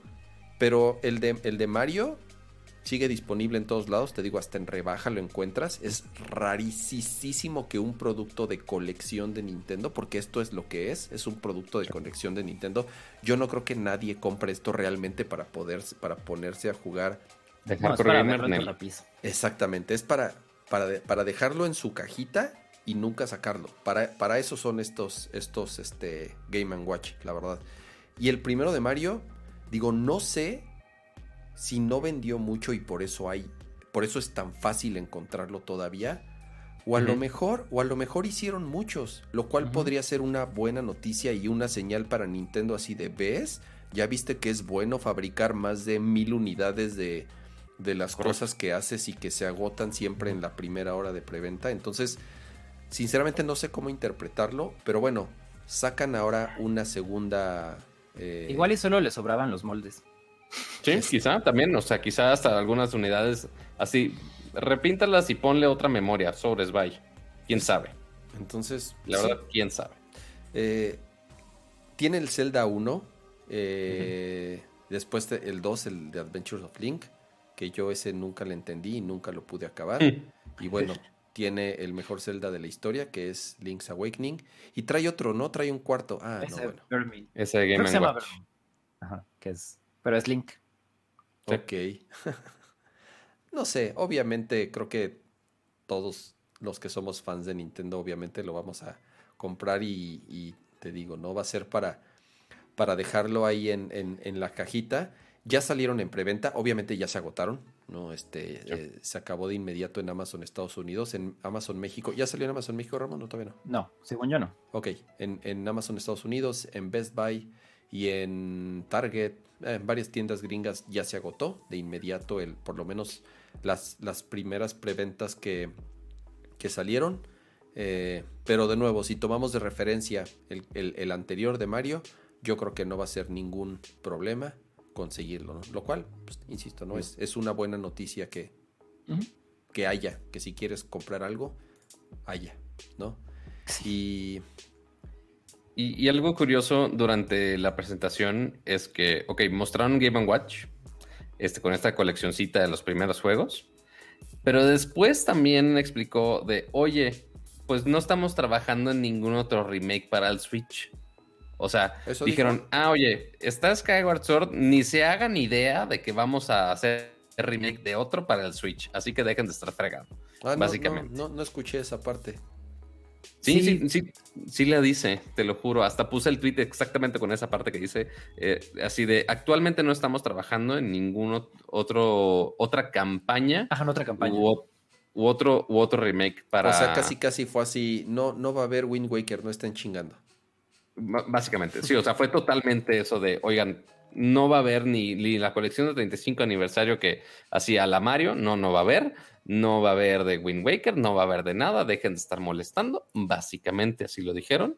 Este, lo curioso de cómo lo dijo, o sea, y, a ver si encuentro, aquí está. Mi tweet puse, este, dice, o sea, parafraseando y traduciendo, dice, aunque no tenemos otras campañas u otros juegos planeados para el Nintendo Switch, o sea, para el Nintendo Switch, entonces daba la idea de, Ah, pero para otras cosas quizás sí, no nada más para el Switch. Ah, curioso, curioso, porque pues técnicamente el de Skyward Sword pues sigue siendo y todavía no lo sacan. Entonces, este, ¿cómo? No entiendo. Este, hay ideas crípticas de conspiración ahí de que necesito mi sombrerito de aluminio. Totalmente. También este, Nintendo luego ha mentido así descaradamente. Sí, totalmente. Sí, totalmente. Pero sí, al, al menos cerca, no creo que veamos otro otro remake, aunque sea un port, o sea, de, otro, pues no, no, va a haber. Así que habrá que conformarnos con Skyward Sword si realmente queremos otro Zelda. Este, porque ahora tenemos que hablar de el otro Zelda, el que si nos pudieron enseñar algo. ¿Qué nos mostraron? ¿Qué nos mostraron? Ah, por fin vimos este. Este. Estoy esperando a, uno. Ahí está, este nuevo Que llegue el trailer. sí, sí el nuevo trailer de la secuela de Breath of the Wild. Eh, no dijeron nada realmente, o sea, sí nos mostraron esto, que ahora ya en la nueva área, tal vez, es el cielo. Eh, obviamente hay mucha especulación de que tenga que ver con Skyward Sword, porque obviamente también toma un lugar en el cielo. Tenemos este nuevo habilidad de, de, Link, que algo le pasa a su brazo, como que no sabemos qué le pasa, pero ahora tiene estas nuevas habilidades que se puede hacer un charquito. y, atravesar rocas. Pero todo sigue muy, muy misterioso. No sabemos qué está pasando ahí, no sabemos por qué se levanta el castillo. Seguimos sin saber quién es la persona chupada que estaba abajo del castillo. Eh, Zelda otra vez se cae y desaparece. Espero que no la tengamos que rescatar otra vez. Porque los rumores apuntan en que se. Bueno, muchos dicen que Zelda es un personaje jugable, ¿no? Eh, yo creo que es más bien lo que los fans queremos. Digo, a mí me encantaría que Zelda fuera jugable. Cuando salió esa escena, yo la verdad pensé que era Zelda porque le vi una figura diferente. Pero pues no sé. O ahí. sí, no, sé por qué cuando está cayendo en el aire trae otro outfit y otro peinado y todo el asunto. Se ve diferente. Pero como trae lo del brazo, estamos asumiendo que, que sí es Link. Eh, pero lo de que Zelda sea jugable, quién sabe, me gustaría o que pudieras escoger, no sé cómo funcionaría en cuanto a historia eso. pero sí, no sé, sí, hay algunas armas y algunas dinámicas interesantes, principalmente esas, esas habilidades de del estasis, pero que ahora puedes este, regresar las cosas sin pegarle, este, el charquito principalmente de este, de cómo va a cambiar todos los entornos anteriores que ya conocíamos de Breath of the Wild este, este inmenso mapa. Este, y también toda esta zona del, cielo también, obviamente. O sea, porque expandir el mapa actual está, estaría raro, este, pero expandirlo hacia arriba, ahí sí podría ser. Este, Habrá que ver qué tanto lo expanden aparte de y qué, tan, qué tanto de lo que ya conocemos del, del plateo del juego original, este, qué tanto de eso vamos a rehusar o qué giro le van a, a dar para que lo volvamos a jugar y digamos, ah, es un juego distinto, no estoy jugando nada más la misma parte. Ya. Porque justo de las cosas que se sabían es, eh, al ser una secuela directa, o por lo menos es lo que siempre nos dijeron, que era una secuela directa como tal, eh, se especuló que obviamente gran parte del juego ya estaba hecho. ¿Por qué? Porque iba a ser el mismo mapa, ¿no? Eh, iba, iban a ser las mismas zonas. Entonces, pues muchos pensamos, o por lo menos muchos rumores apuntaban a que el juego no iba a tardar mucho en salir. El juego lo anunciaron hace dos años. Entonces dijeron, ok, ponle tú que no salga este año, pero sí el siguiente, no, o sea, el anterior. Y tampoco salió, ¿no? Obviamente no mostraron nada, no anunciaron nada. Y hasta ahorita que vuelven a mostrar el juego, lo que dicen es, ok, el mapa, como dices, Pato, no, tal vez no crezca o tal vez sí va a sufrir ciertos cambios seguramente del mapa original, pero lo que hicieron fue ponerle un nivel adicional, ¿no? Es, eh, eh, ahora eh, Hirul se expande más bien hacia arriba entonces, eh, todo esto que muestran del, castillo, cómo se eleva, obviamente eso implica que gran parte del juego se va a desarrollar tal vez como en dos niveles, ¿no? Entonces fue como la manera en la que pudieron expandir este mapa. Eh, y aprovecharon pues, para a ver qué tanto lo pueden expandir hacia arriba, o sea, porque no es como que, ah, vamos a crear una isla totalmente igual arriba. No, no. O sea, porque después quién sabe si esa zona en el cielo se sienta como de, ah, es un nivel adicional, lo podrían haber puesto como DLC. O sea, o sea, porque sí tiene que ser suficiente cambio para que. Es, o sea, ya el tiempo que llevan, claro, o sea, ya el tiempo que llevan de desarrollo, más que ni siquiera sabemos cuándo sale, o sea, dicen 2022, porque esa además fue otra de las, creo que malas noticias, ¿no? Pensábamos que Zelda podía ser un juego de 2021 y no, 2022, y ni siquiera dicen que, o sea, si va a ser para eh, principios de año o Holiday del 2022. O sea, bien podría tardarse prácticamente un año completo, que sería el, que sigue. Em, Yo siento que sí tenían pensado que saliera en algún punto este año, pero la pandemia sí los pasó a fregar muy feo. Y pues ya que tenían ese tiempo extra, dijeron, bueno, vamos a meterle todavía más cosas si es que podemos me gustaría pensar. Dijeron, vamos a sacar otro Mario Party, porque si no necesitamos, porque si no, ¿qué vendemos? Mario Party es, el es, es un juego que hicieron en, en, en, la cuarentena pasada, si cada quien en su casa, te lo puedo apostar. O sea, tiene toda la pinta así de, puta, ¿qué podemos hacer ahorita para vender? Porque no tenemos lanzamientos para este año. Ahí está. Toma tu Mario Party, este, Superstars. Dios mío. Ah, eh, espero que no. Sí, y, pues bueno, con, esto cierra tal cual Nintendo obviamente su conferencia y con esto cierra el E3. Y yo creo que ahorita, digo, obviamente ya, además de que ya nos... Oye, Cama, pero nos falta la conferencia de Sony. Oye, espera un segundo. ¿Qué pasó ahí? no tengo ni la menor idea. Miren, así vamos a quedarnos aquí. El resto del, programa vamos a quedarnos aquí con... aquí con, con esta con esta, con esta triste imagen que nos dejaron para el 2022. Y como les decía, con, esto, con esto cierra la, la, conferencia y con esto cierra pues prácticamente E3 como tal. Sí hubo, hubieron eh, todavía eh, el, Treehouse, que es donde ya muestran algunos juegos. Sí, hubo ahí todavía un par de anuncios este, de otras compañías. Pero como tal de las conferencias importantes o de las que, teníamos contempladas, pues esta fue, esta fue la última, ¿no? Y con eso concluye el E3. Eh, un E3 muy peculiar. Mm. Que, voy a actualizar aquí este, el título de la, de la pleca. Eh, para mí fue el E3 más triste y más raro y más chafa que yo recuerde en mucho tiempo. No necesariamente por, por, lo de la pandemia. Sí, eh, le, echamos la culpa a todo para la pandemia. Pero yo creo que también ya para ir eh, cerrando el, programa. y arrancamos contigo, Pato. ¿Qué, qué, qué te dejó el E3? ¿Qué faltó? ¿Qué te gustó? En general, eh, eh, eh, ¿qué significó para pues ti este, este último 3? Pues, ¿qué me, me dejó? Pues, pues muchas ganas de más cosas, o sea, porque, o sea, inclusive con toda esta lista que, o sea, quizá no, es tan grande a comparación de otros 3 sigo con duda de, ok, a final de año, ¿qué voy a jugar? O sea, lo, único que sí tengo claro es Halo Infinite. O sea, que, y ya con el multijugador, este, Ciertamente, eh, Xbox fue el que dio más contenido este año. Este, a comparación del año pasado, que sí se, habían quedado un poco cortos porque su carta fuerte era Infinite y la respuesta de Infinite fue terrible. Este, pero ahora este año ya se redimieron un poco y ya están agregando mucho más este contenido a sus plataformas y a su consola principalmente. Entonces, eh, el ya ver un futuro más, más nutrido de juegos este sí es este, importante para, Xbox finalmente. Este, y este, de los demás, pues sí se nota que sí les pegó este, la pandemia finalmente, eh, que muchos desarrollos se, se, trabaron, no tuvieron tanta galería de juegos como hubiéramos querido, pero pues hay uno que otro juego que sí nos va a mantener medio entretenidos, pero habrá en algunas plataformas Xbox sí, Xbox sí tiene una galería, o sea, inclusive viéndolo en nuestro documento en la escaletita, nada más la cantidad de juegos que mencionaron, sí hay muchísima opción este, en, Xbox.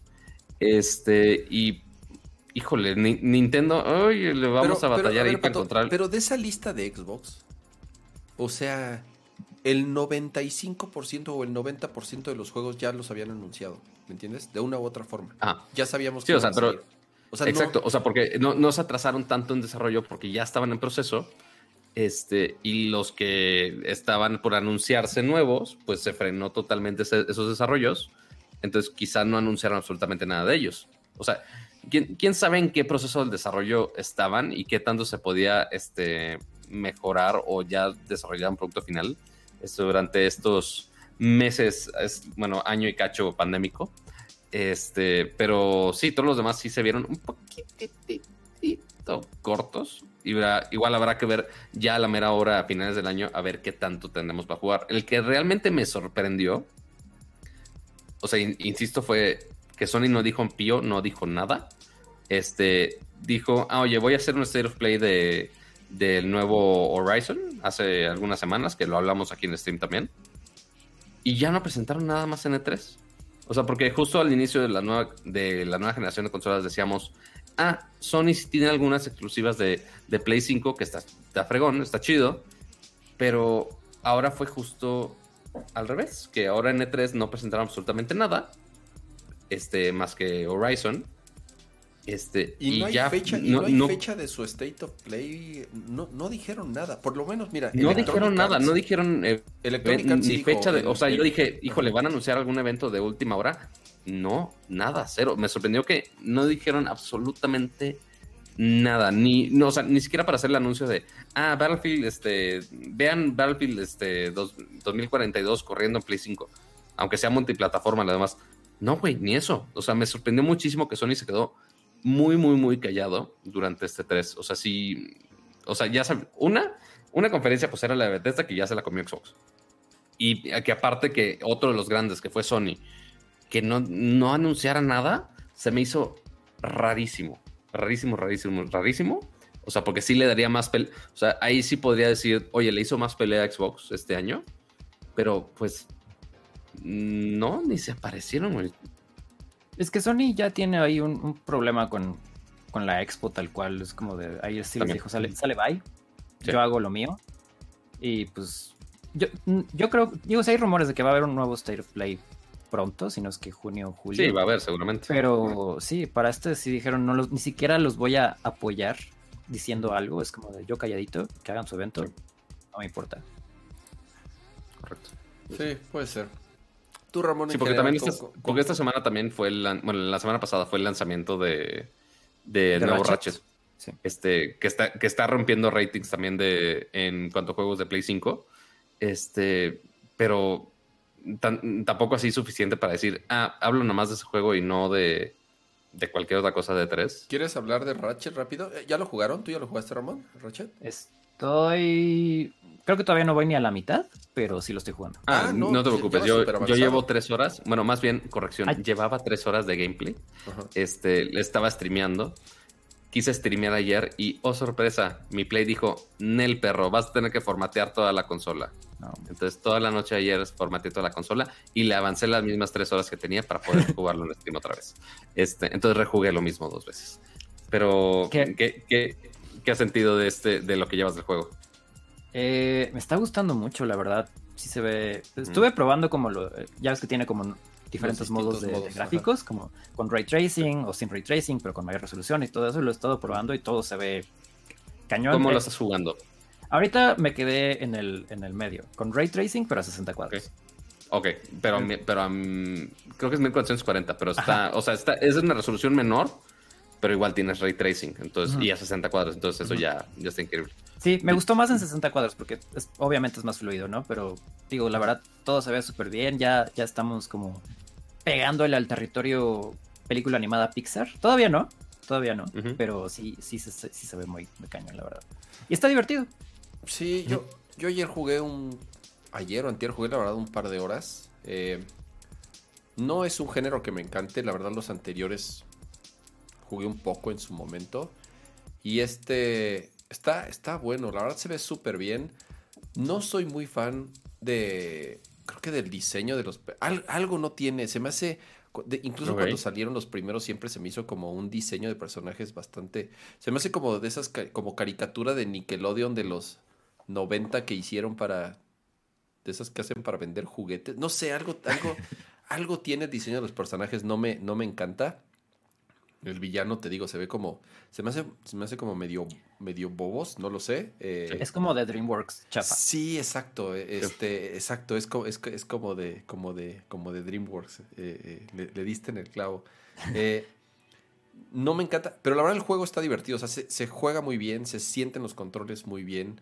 Es súper rápida la movilidad sí está como muy fácil, o sea, sí es un juego, por lo menos lo que llevo, sí es como, obviamente, como de, en, la dificultad media está muy fácil. Entonces, pero fuera de eso, eh, creo que me está gustando. Eh, para mi sorpresa, no, no, y, lo dije cuando, cuando fue el State of Play, no es una eh, serie o una tal cual que me guste mucho que haya jugado los, los, los anteriores. Te digo, se me hizo siempre un plataformero genérico de esos que salieron mil en PlayStation 1 y en PlayStation 2 y todos esos este, eh, personajes como Gecko, como este...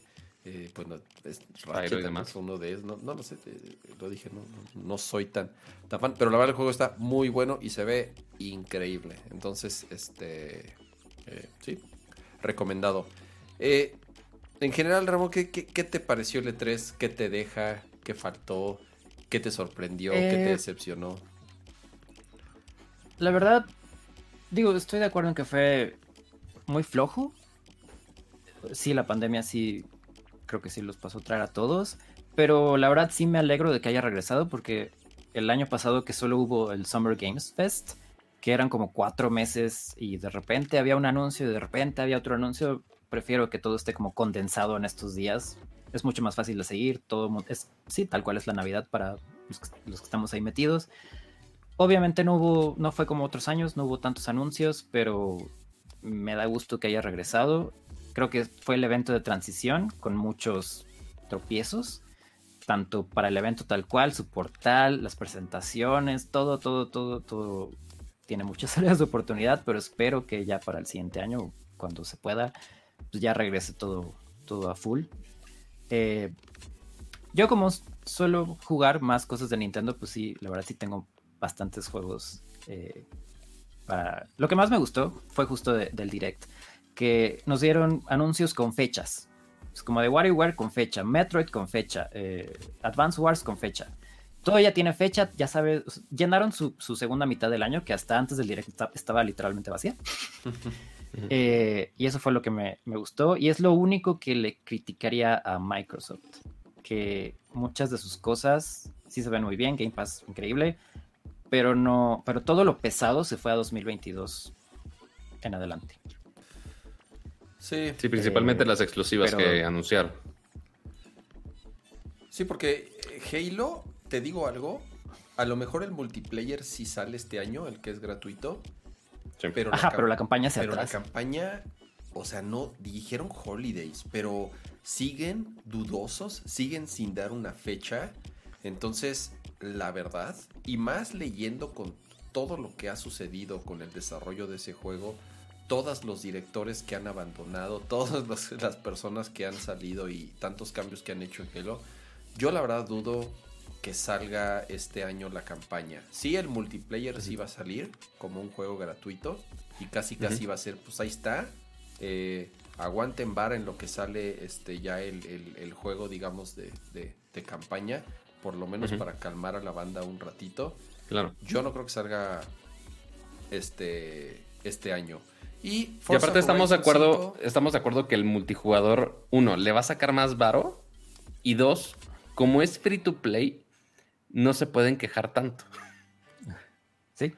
Pues sí, exactamente. o sea, por, más triste que suene, pues sí, o sea, podrían dar algo de un poquito menos calidad a comparación de un, la campaña de Halo. Pero como es gratis, ¿quién de antes se va a quejar de algo gratis? Exacto. Pues sí. Eh, aún así se quejan, pero bueno. Como dice Ramón, el, gran atractivo es Game Pass. Eh, Game Pass es una gran oferta no tiene competencia, y es, es lo que platicaba en la entrevista. Eh, digo, si en el chat de, si hubo alguien que escribió que sí tenía Xbox y que no tenía Game Pass. Sí yo creo que es la gran minoría. Eh, entonces. Es que la cosa con Game Pass es que, sin negarlo, la gran oferta que es, es que si no te interesan los juegos, uno, first party de Microsoft, y dos, los multiplataforma que están, pues no, o sea, aunque valga un peso, pues no lo vas a comprar. Exacto. Y aparte, son muchos juegos, son, ¿qué? Más, más de 300 juegos, es como de... Eh, te pasaría como el efecto a Netflix, que tienes tantas cosas que ver que, ya, ya, no ves nada. Escroleas y escroleas y escroleas. sí. 40 minutos. Sí. que le agregaron, no me acuerdo cuántos más de, de Bethesda esta semana. Pero, digo, fuera, digo, son casos, no creo que sean muchísimos, pero sí hay casos donde su, oferta pues no es atractiva. Sí, sí es atractiva, pues obviamente Game Pass es sí, no tiene competencia y es la mejor oferta. Porque, te, porque puedes probar videojuegos que tal vez no comprarías. Y menos a, precio completo. Y los puedes probar. Y ya si te gusta, pues o lo, compras o lo, dejas allá en Game Pass. Lo, malo es que sí, los que no son first party, pues rotan. Van saliendo, van entrando y todo eso. Pero pues ya, digo, ya lo probaste y no pagaste un peso extra. Con, menos de lo que con menos de lo que te cuestan dos juegos, pagas un año de Game Pass, ¿no? Entonces, eh, este, justamente, pues es la tocada de Microsoft, vender suscripciones y gastan bueno, miles de millones de dólares en estudios para tener una librería mucho más grande y para tener una librería y para tener juegos exclusivos que obviamente no van a estar en, otra consola. Y lo que quieren ellos, o por lo menos eh, queda claro, que la lana está en las suscripciones, ¿no? Entonces van a seguir alimentando Game Pass eh, con, con cuanto estudio puedan seguir comprando y seguir haciendo. Y, ya que agarren ritmo con sus exclusivos, ya que Starfield sí tenga, o no se atrase, Halo no se atrase, eh, y empiecen a salir esos exclusivos tanto de, Microsoft como de Bethesda, claro. pues sí, el, valor va a subir muchísimo. Entonces, ah, digo, a eso, eso le están apuntando. por eso digo que es lo único que les criticaría. Lo pesado se fue a, 2022 en adelante, porque su conferencia y su oferta estuvieron súper bien. Sí.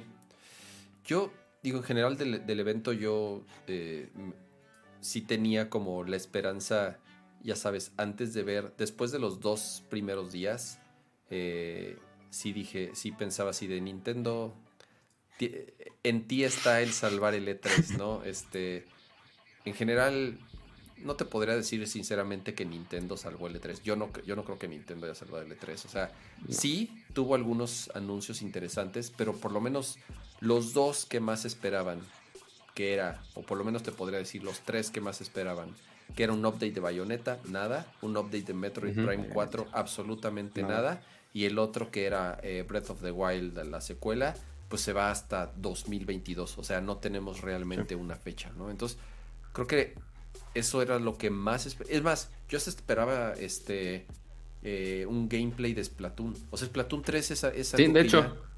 que ya nos habían mostrado, que ya sabemos que va a salir, que yo creo que el desarrollo ya está algo avanzado. Pues yo pensé que iban a mostrar algo de Splatoon.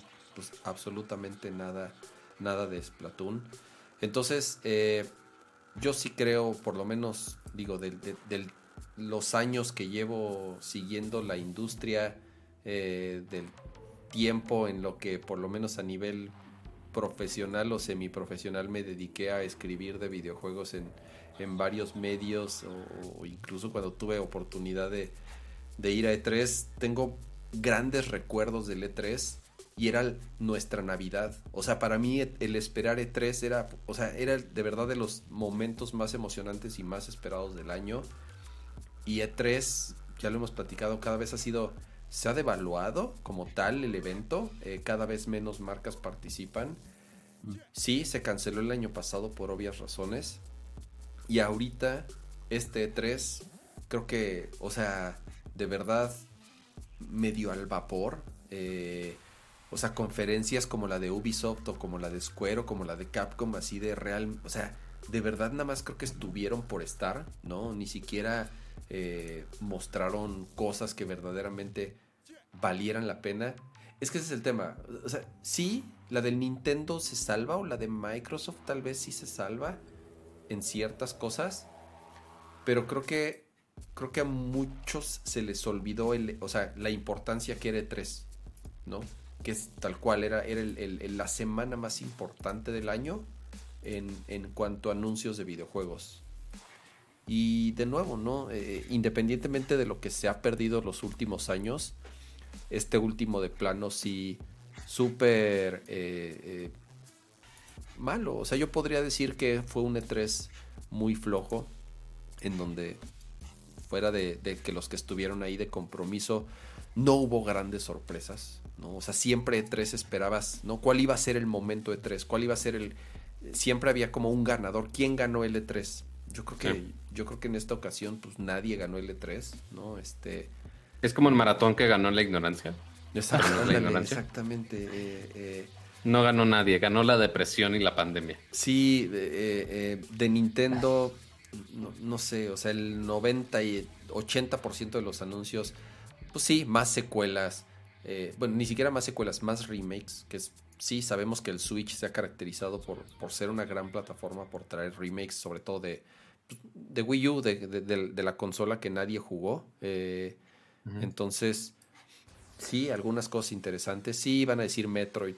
Sí, Metroid está chido, pero tampoco es el gran Metroid que creo que eh, esperábamos, ¿no? Que, es el Prime, o por lo menos que es el que nos tienen. Que, lo único que hemos visto es un logo en cinco años, ¿no? O en cuatro años. Bueno, pero también se ¿Eh? reinició. Me preocuparía más Bayonetta, la verdad. Bayonetta igual, no hemos visto más que un logo igual en, en, Sí, por lo menos como dices, Metroid dijeron, ¿saben qué? El juego no estaba cumpliendo con las expectativas y lo, y lo, y lo reiniciamos. Y eso tiene dos años, entonces, o sea, pues sí, dices, ya fue mucho desde el anuncio, pero sí entiendes que se reinició y sí nos dijeron, pero Bayonetta, ¿qué onda? Sí, exacto, Bayonetta perdido completamente en el, limbo, ¿no? Y lo del Switch Pro, pues, pues eh, miren, eh, había grandes expectativas de que se mostrara una semana antes de E3. Porque ya después cuando Nintendo puso el tweet de que se iban a enfocar exclusivamente en software, ahí es en donde dijimos, ok, no lo van a presentar en E3, Y yo lo que apostaba, o por lo menos lo que decía y lo que muchos medios decían es, ok, lo van a mostrar antes para que entonces todos los developers y entonces todas las otras compañías ya tuvieran toda la libertad de poder enseñar sus juegos y de poder platicar sus planes sobre el Switch Pro, ¿no? Entonces, obviamente no hubo ni Switch Pro, ni Super Nintendo Switch, ni Switch Advance, ni como le quieran llamar. Eh, y después curiosamente vi un, vi un artículo bastante interesante que salió en, en, Polygon. Eh, que de hecho Nintendo realmente no hace anuncios de hardware en el E3. Solamente lo hicieron una vez. Y no y les fue muy mal. Que fue el del Wii El Wii. Oh, ya. Sí. Entonces, eh, si tú agarras de referencia el Wii U, pues sí, yo creo que el, Wii U, el, el, fracaso más grande de Nintendo junto con el este, Virtual Boy, este, yo creo que aprendieron la lección. Y lo que dice el artículo es que al parecer se dieron cuenta que mostrar hardware durante E3 le fue contraproducente a Nintendo y que confunde a su público, ¿no? Entonces, después hacen una eh, recopilación de los anuncios que ha hecho de hardware Nintendo y todos han sido post E3 ¿no? Ok. Entonces, eh, el, justamente cuando el, Switch, el Switch Lite se anunció a unas semanas o pocos meses después de E3. El, 3DS Excel se anunció después de E3. Eh, el 2DS se anunció después de E3. Eh, los Classics, ya saben, los, el, Super Nintendo y el Nintendo NES Classic se anunció después de E3, ¿no? Entonces, no es la primera vez. Más bien, aquí eh, lo raro sería que Nintendo hubiese mostrado hardware durante un E3. Porque lo que hemos visto en los últimos años es que lo hacen después. Entonces, mira, la velita, como decía, mira, todavía el vientecito y la rosa puede aparecer ahí en algún rincón. No, este, el, el resto del año Creo que es, un hecho, ¿no? E, es un hecho, Ramón. Va, a haber una revisión del Switch muy pronto. Definitivamente hay una, una revisión. Pero Nintendo es. A Nintendo le encanta, si ya sabemos que algo va a pasar, cambiar sus planes. Y sí lo hacen a propósito. Casi. Entonces, si, ya si sí lo tenían pensado tal vez anunciar antes, en cuanto vieron que se filtró, dijeron, pues ya no. Eh, pero definitivamente va a haber una revisión. No sé si sea este Switch Pro que se rumora. Eh, porque, bueno, le creo más a, lo que dice Bloomberg eh, que a lo que dice YouTube desde hace que salió el Switch. No va a ser una consola 4K. La gente espera un PlayStation 5 portátil, ¿no? Eso no va a pasar. Pero sí le creo a lo que está eh, este, reportando Bloomberg. Ya desde, desde su primer reporte dije, ah, ok, le creo más ya al, rumor, porque él también este, anunció, bueno, reportó el, el Switch Lite y creo que sus fuentes son más como de línea de producción, más que marketing o insiders. Entonces, sí, definitivamente viene una revisión.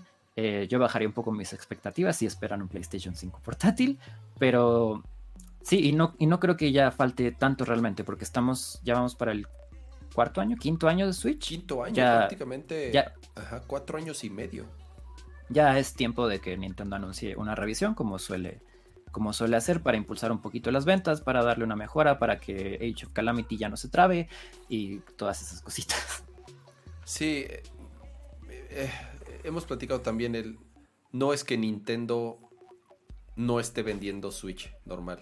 Sigue vendiendo lo que quieren. Sigue siendo la consola más vendida ahorita de lo que sea, tanto la normal como la Pero ya se empieza a dificultar que reciba ports y reciba más apoyo de otros eh, publishers y todo así. Entonces sí, a fuerza tiene que haber una revisión. No, y más porque acaba de salir, aunque no compite de... o sea, siempre dicen que Nintendo se cuece aparte, ¿no? O sea, la madriz está entre Sony y Xbox con las consolas poderosas de casa y lo que sea. Y siempre Nintendo se cuece aparte, ¿no? Pero quiero pensar que sí hay cierta presión por los developers y por los publishers. Ahorita que acaba de salir Xbox 5, este Xbox 5, ándale, güey. PlayStation 5 hmm. y Xbox Series X y, Series S. Yo creo que sí, como dice Ramón, ya hay cierta. El Xbox 5 es el que es el que compras en el centro. Exactamente, con el junto con el Polystation. Este, con el Polystation, correcto. Eh, de que, de que, eh, que el Switch, de por sí cuando salió, ya traía hardware un poco viejito. Atrasado. O sea, ni siquiera cuando salió el Switch traía hardware de última generación. Ya era un procesador eh, que tenía un par de años y no es que más de haber salido. Entonces, yo creo que el Switch, eh, eh, a pesar de tener grandes juegos, y siempre lo he dicho, es la consola que más juego, tal cual. O sea, el, Switch es lo que más... me encanta el Switch. Creo que, creo que el Switch es mi... o sea, podría decir que el Switch creo que es mi consola favorita de Nintendo. De, de, todas, o sea, eh, eh, por lo que ofrece y los beneficios que tiene y la gran variedad de juegos que tiene.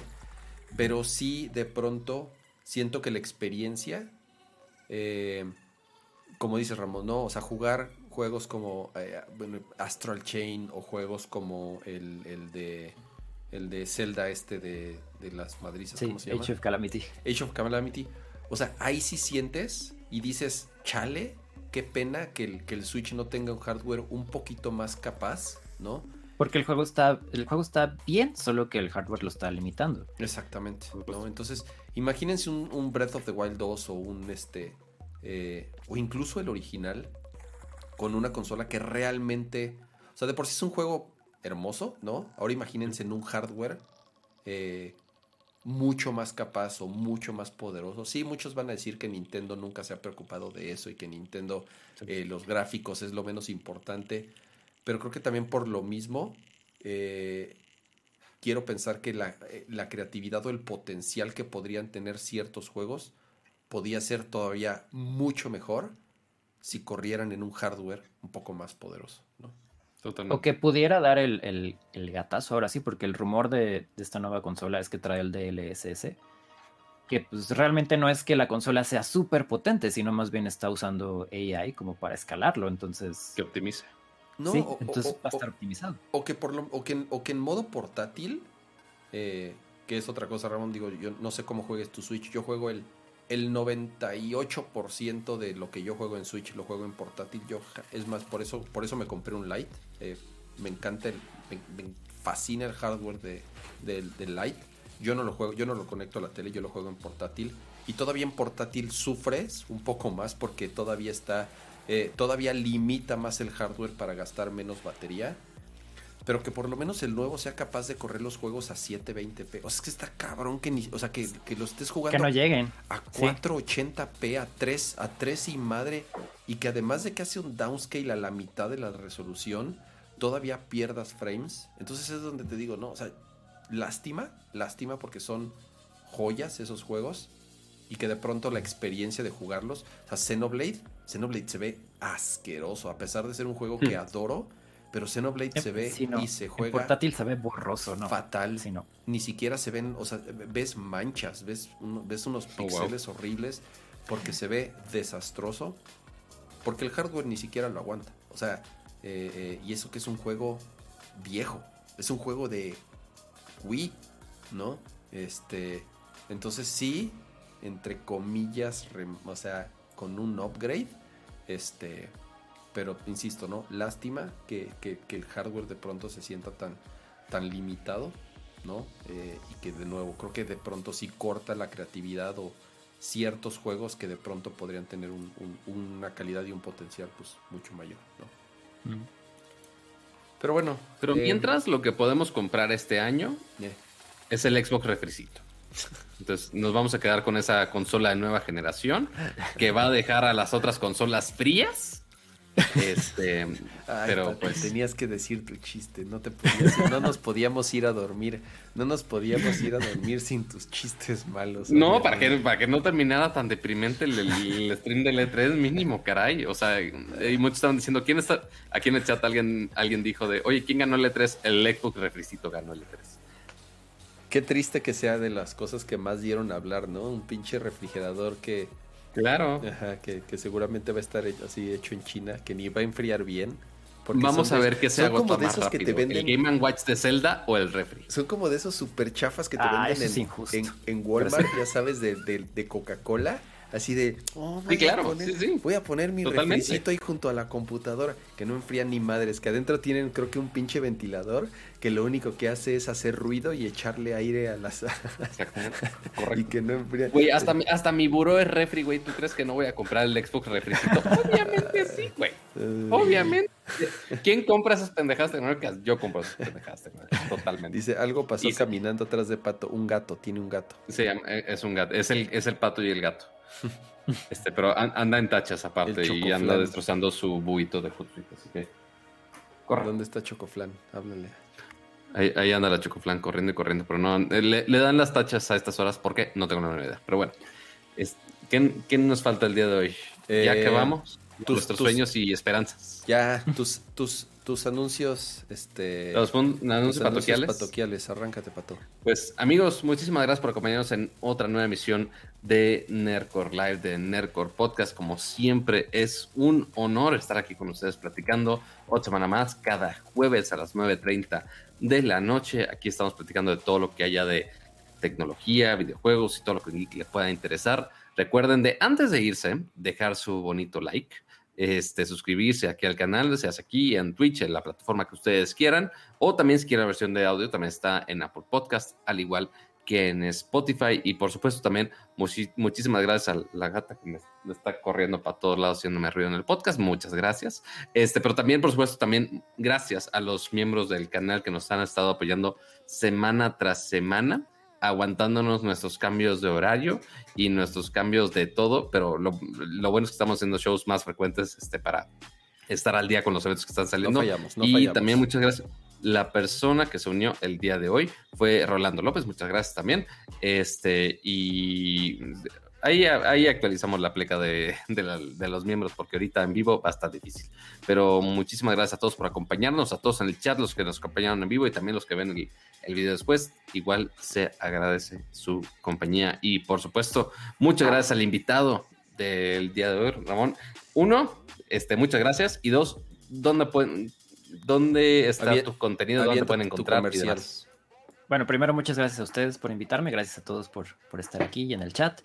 Eh, me pueden encontrar en todos lados como Mapache Rants, R-A-N-T-S, eh, en mi canal de YouTube, que es donde subo contenido, hago reseñas de videojuegos, eh, contenido de opinión sobre la industria y cosas así.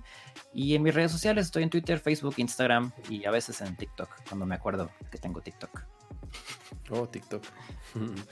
Em, no, hombre, Ramón, de nuevo, este, muchísimas gracias por por, por aceptarnos la invitación. Eh, ojalá, ojalá pronto eh, aceptes una, una invitación de nuevo. sí, eh, claro que sí.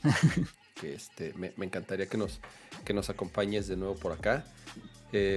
muchísimas gracias, como siempre, a, los que nos acompañaron en, en, vivo, en el chat. La verdad estuvo bastante entretenido leer el chat. Dicen que, que, el, que, el, que el refricito ese chafa hay que, hay que ponerlo junto al, los refricitos esos de Coca-Cola chafas, ya sabes, que los pones junto a las junto a las máquinas esas de palomitas que también te las venden, se marca Fantasy.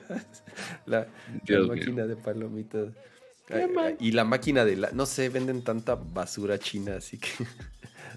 Oyes, ¿dónde vamos a parar, amigos? ¿Dónde vamos a parar? Eh, de nuevo, muchas gracias a los que nos, acompañaron en, este episodio. Ojalá les haya gustado, ojalá les haya eh, eh, gustado también el invitado. La verdad, yo eh, me la pasé a todo dar. nos vemos la próxima semana. como siempre, el jueves aproximadamente a las 9.30 de la noche. Ya les estaremos ahí, como siempre, informando y confirmando en nuestras distintas redes sociales. Y pues bueno, eh, cuídense mucho, que tengan un buen fin de semana. Adiós. Adiós. Este es el intro que...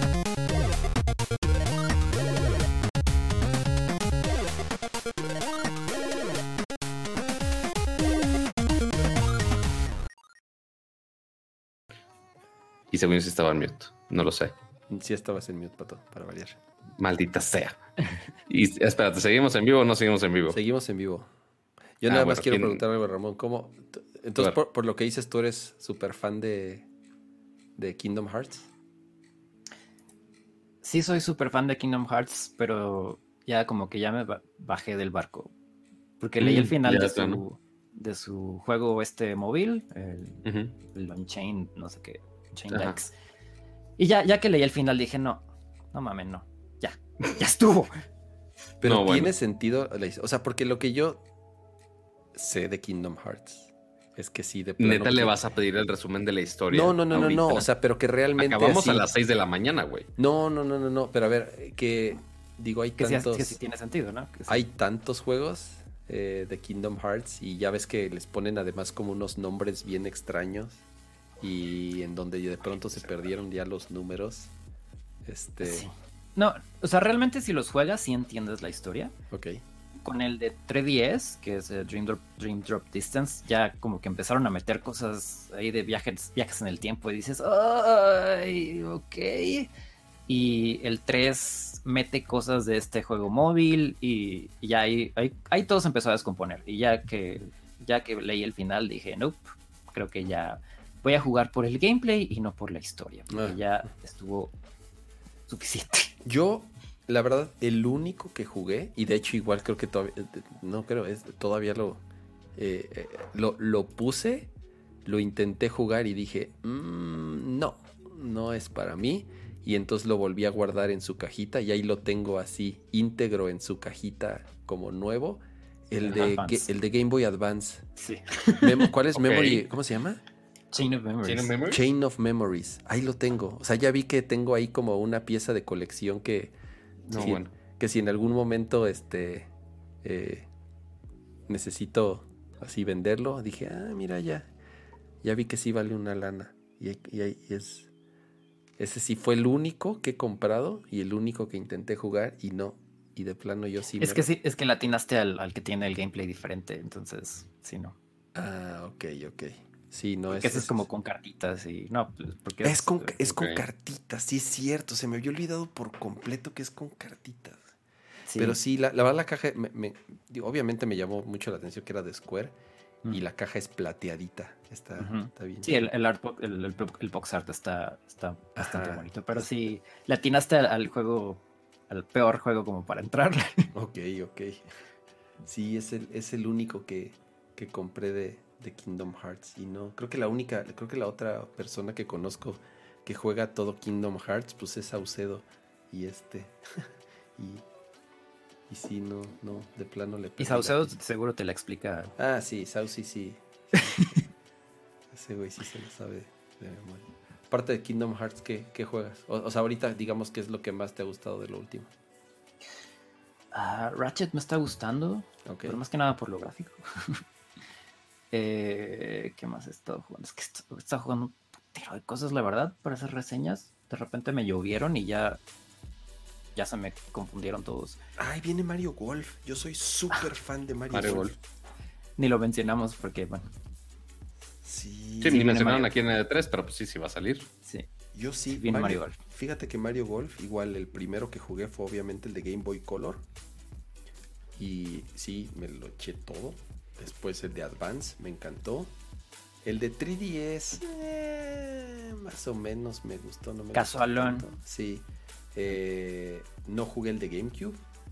No jugué el de. Salió, seguramente salió en Wii. En Wii U siempre sale Mario Golf para todos. Wii U no. No, ok. Y luego en Switch. Nada salió en Wii U. Obviamente me encantó Golf Story, que era muy parecido al de Advance. Mm. Y este. Y entonces la verdad sí, sí espero el, el, Mario a, ver qué, a ver qué tal, porque sí tiene modo historia, pero no sé Sí, el modo, historia era lo, chido, que son no como confío, RPGs. No confío últimamente en los juegos de deportes de Mario. Pero a ver. Sí. ¿Que nos vamos a poner a jugar Mario y Mario y Sonic en, los Juegos Olímpicos? Monster Hunter Rise, ¿no lo jugaste? ¿No te gusta Monster Hunter? Sí, sí me gustó mucho. Ah, ok. Sí, ese es otro que yo soy bien fan, eso sí también. Llevo muchos años siendo fan de Monster Hunter y la verdad Rise. Ah, Monster Hunter a mí siempre se me había hecho muy, muy difícil de entrarle, porque requiere mucho tiempo, como para agarrarle. Y, se sentía como, los anteriores como que se, sentían, no jugué World, pero los que sí jugué se sentían como muy clunky. sí, sí, de hecho sí. Eh, y Rise, otra cosa que supongo viene de World, porque por lo que me han dicho, pero sí, sí es otra cosa, sí me, sí me envicié un poquito y lo tuve que dejar para seguir haciendo reseñas. Sí, tal cual. Yo empecé en el 3 y todavía el 3 se siente, como dices, bien clunky. El 4 mejora un poco, el Ultimate. esos dos salieron para 3DS. Eh, World, sí sí. el último que jugué fue el 4 Ultimate, que era de 3DS. Ah, ya. Y lo compré porque dije, ahora sí le voy a entrar, ahora sí le voy a entrar. Y no. Sí, la verdad, la verdad hasta World fue que lo hicieron mucho más amigable y tomaron muchas cosas de World justamente para Rise. Y a mí, la verdad, Rise también creo que es de lo que más he jugado, por lo menos de lo que más horas le he metido a... Al, está súper bien, súper bien, súper bien optimizado, el online impecable. Sí, sí, la verdad se juega muy bien. Eh, ay, ahorita estoy viendo aquí en mi Switch, igual otra decepción del E3 no mostraron este Silksong, la secuela de Hollow Knight. Uh, ese también ya, este. Pero eso sí dijeron que no. Team sí, yo sé, yo sé, pero ya también ya se tardaron eso. Digo, pobrecitos son. Bueno, el, primero lo hicieron. Como tres, ¿no? Dos güeyes, tres güeyes, exactamente. Pero yo creo que ahorita ya tienen presupuesto para. Para contratar a, a más personas, porque. Sí, ya, ya se colgaron esos de, de Team Cherry. Pues vámonos a dormir, ya son 12 y 30. Eh, oh, yes. Gracias a los que nos acompañaron en, en este after. Y pues de nuevo agradecer a nuestro invitado. Gracias Ramón, gracias Pato. Gracias a ustedes. Nos vemos. Cuídense. Adiós.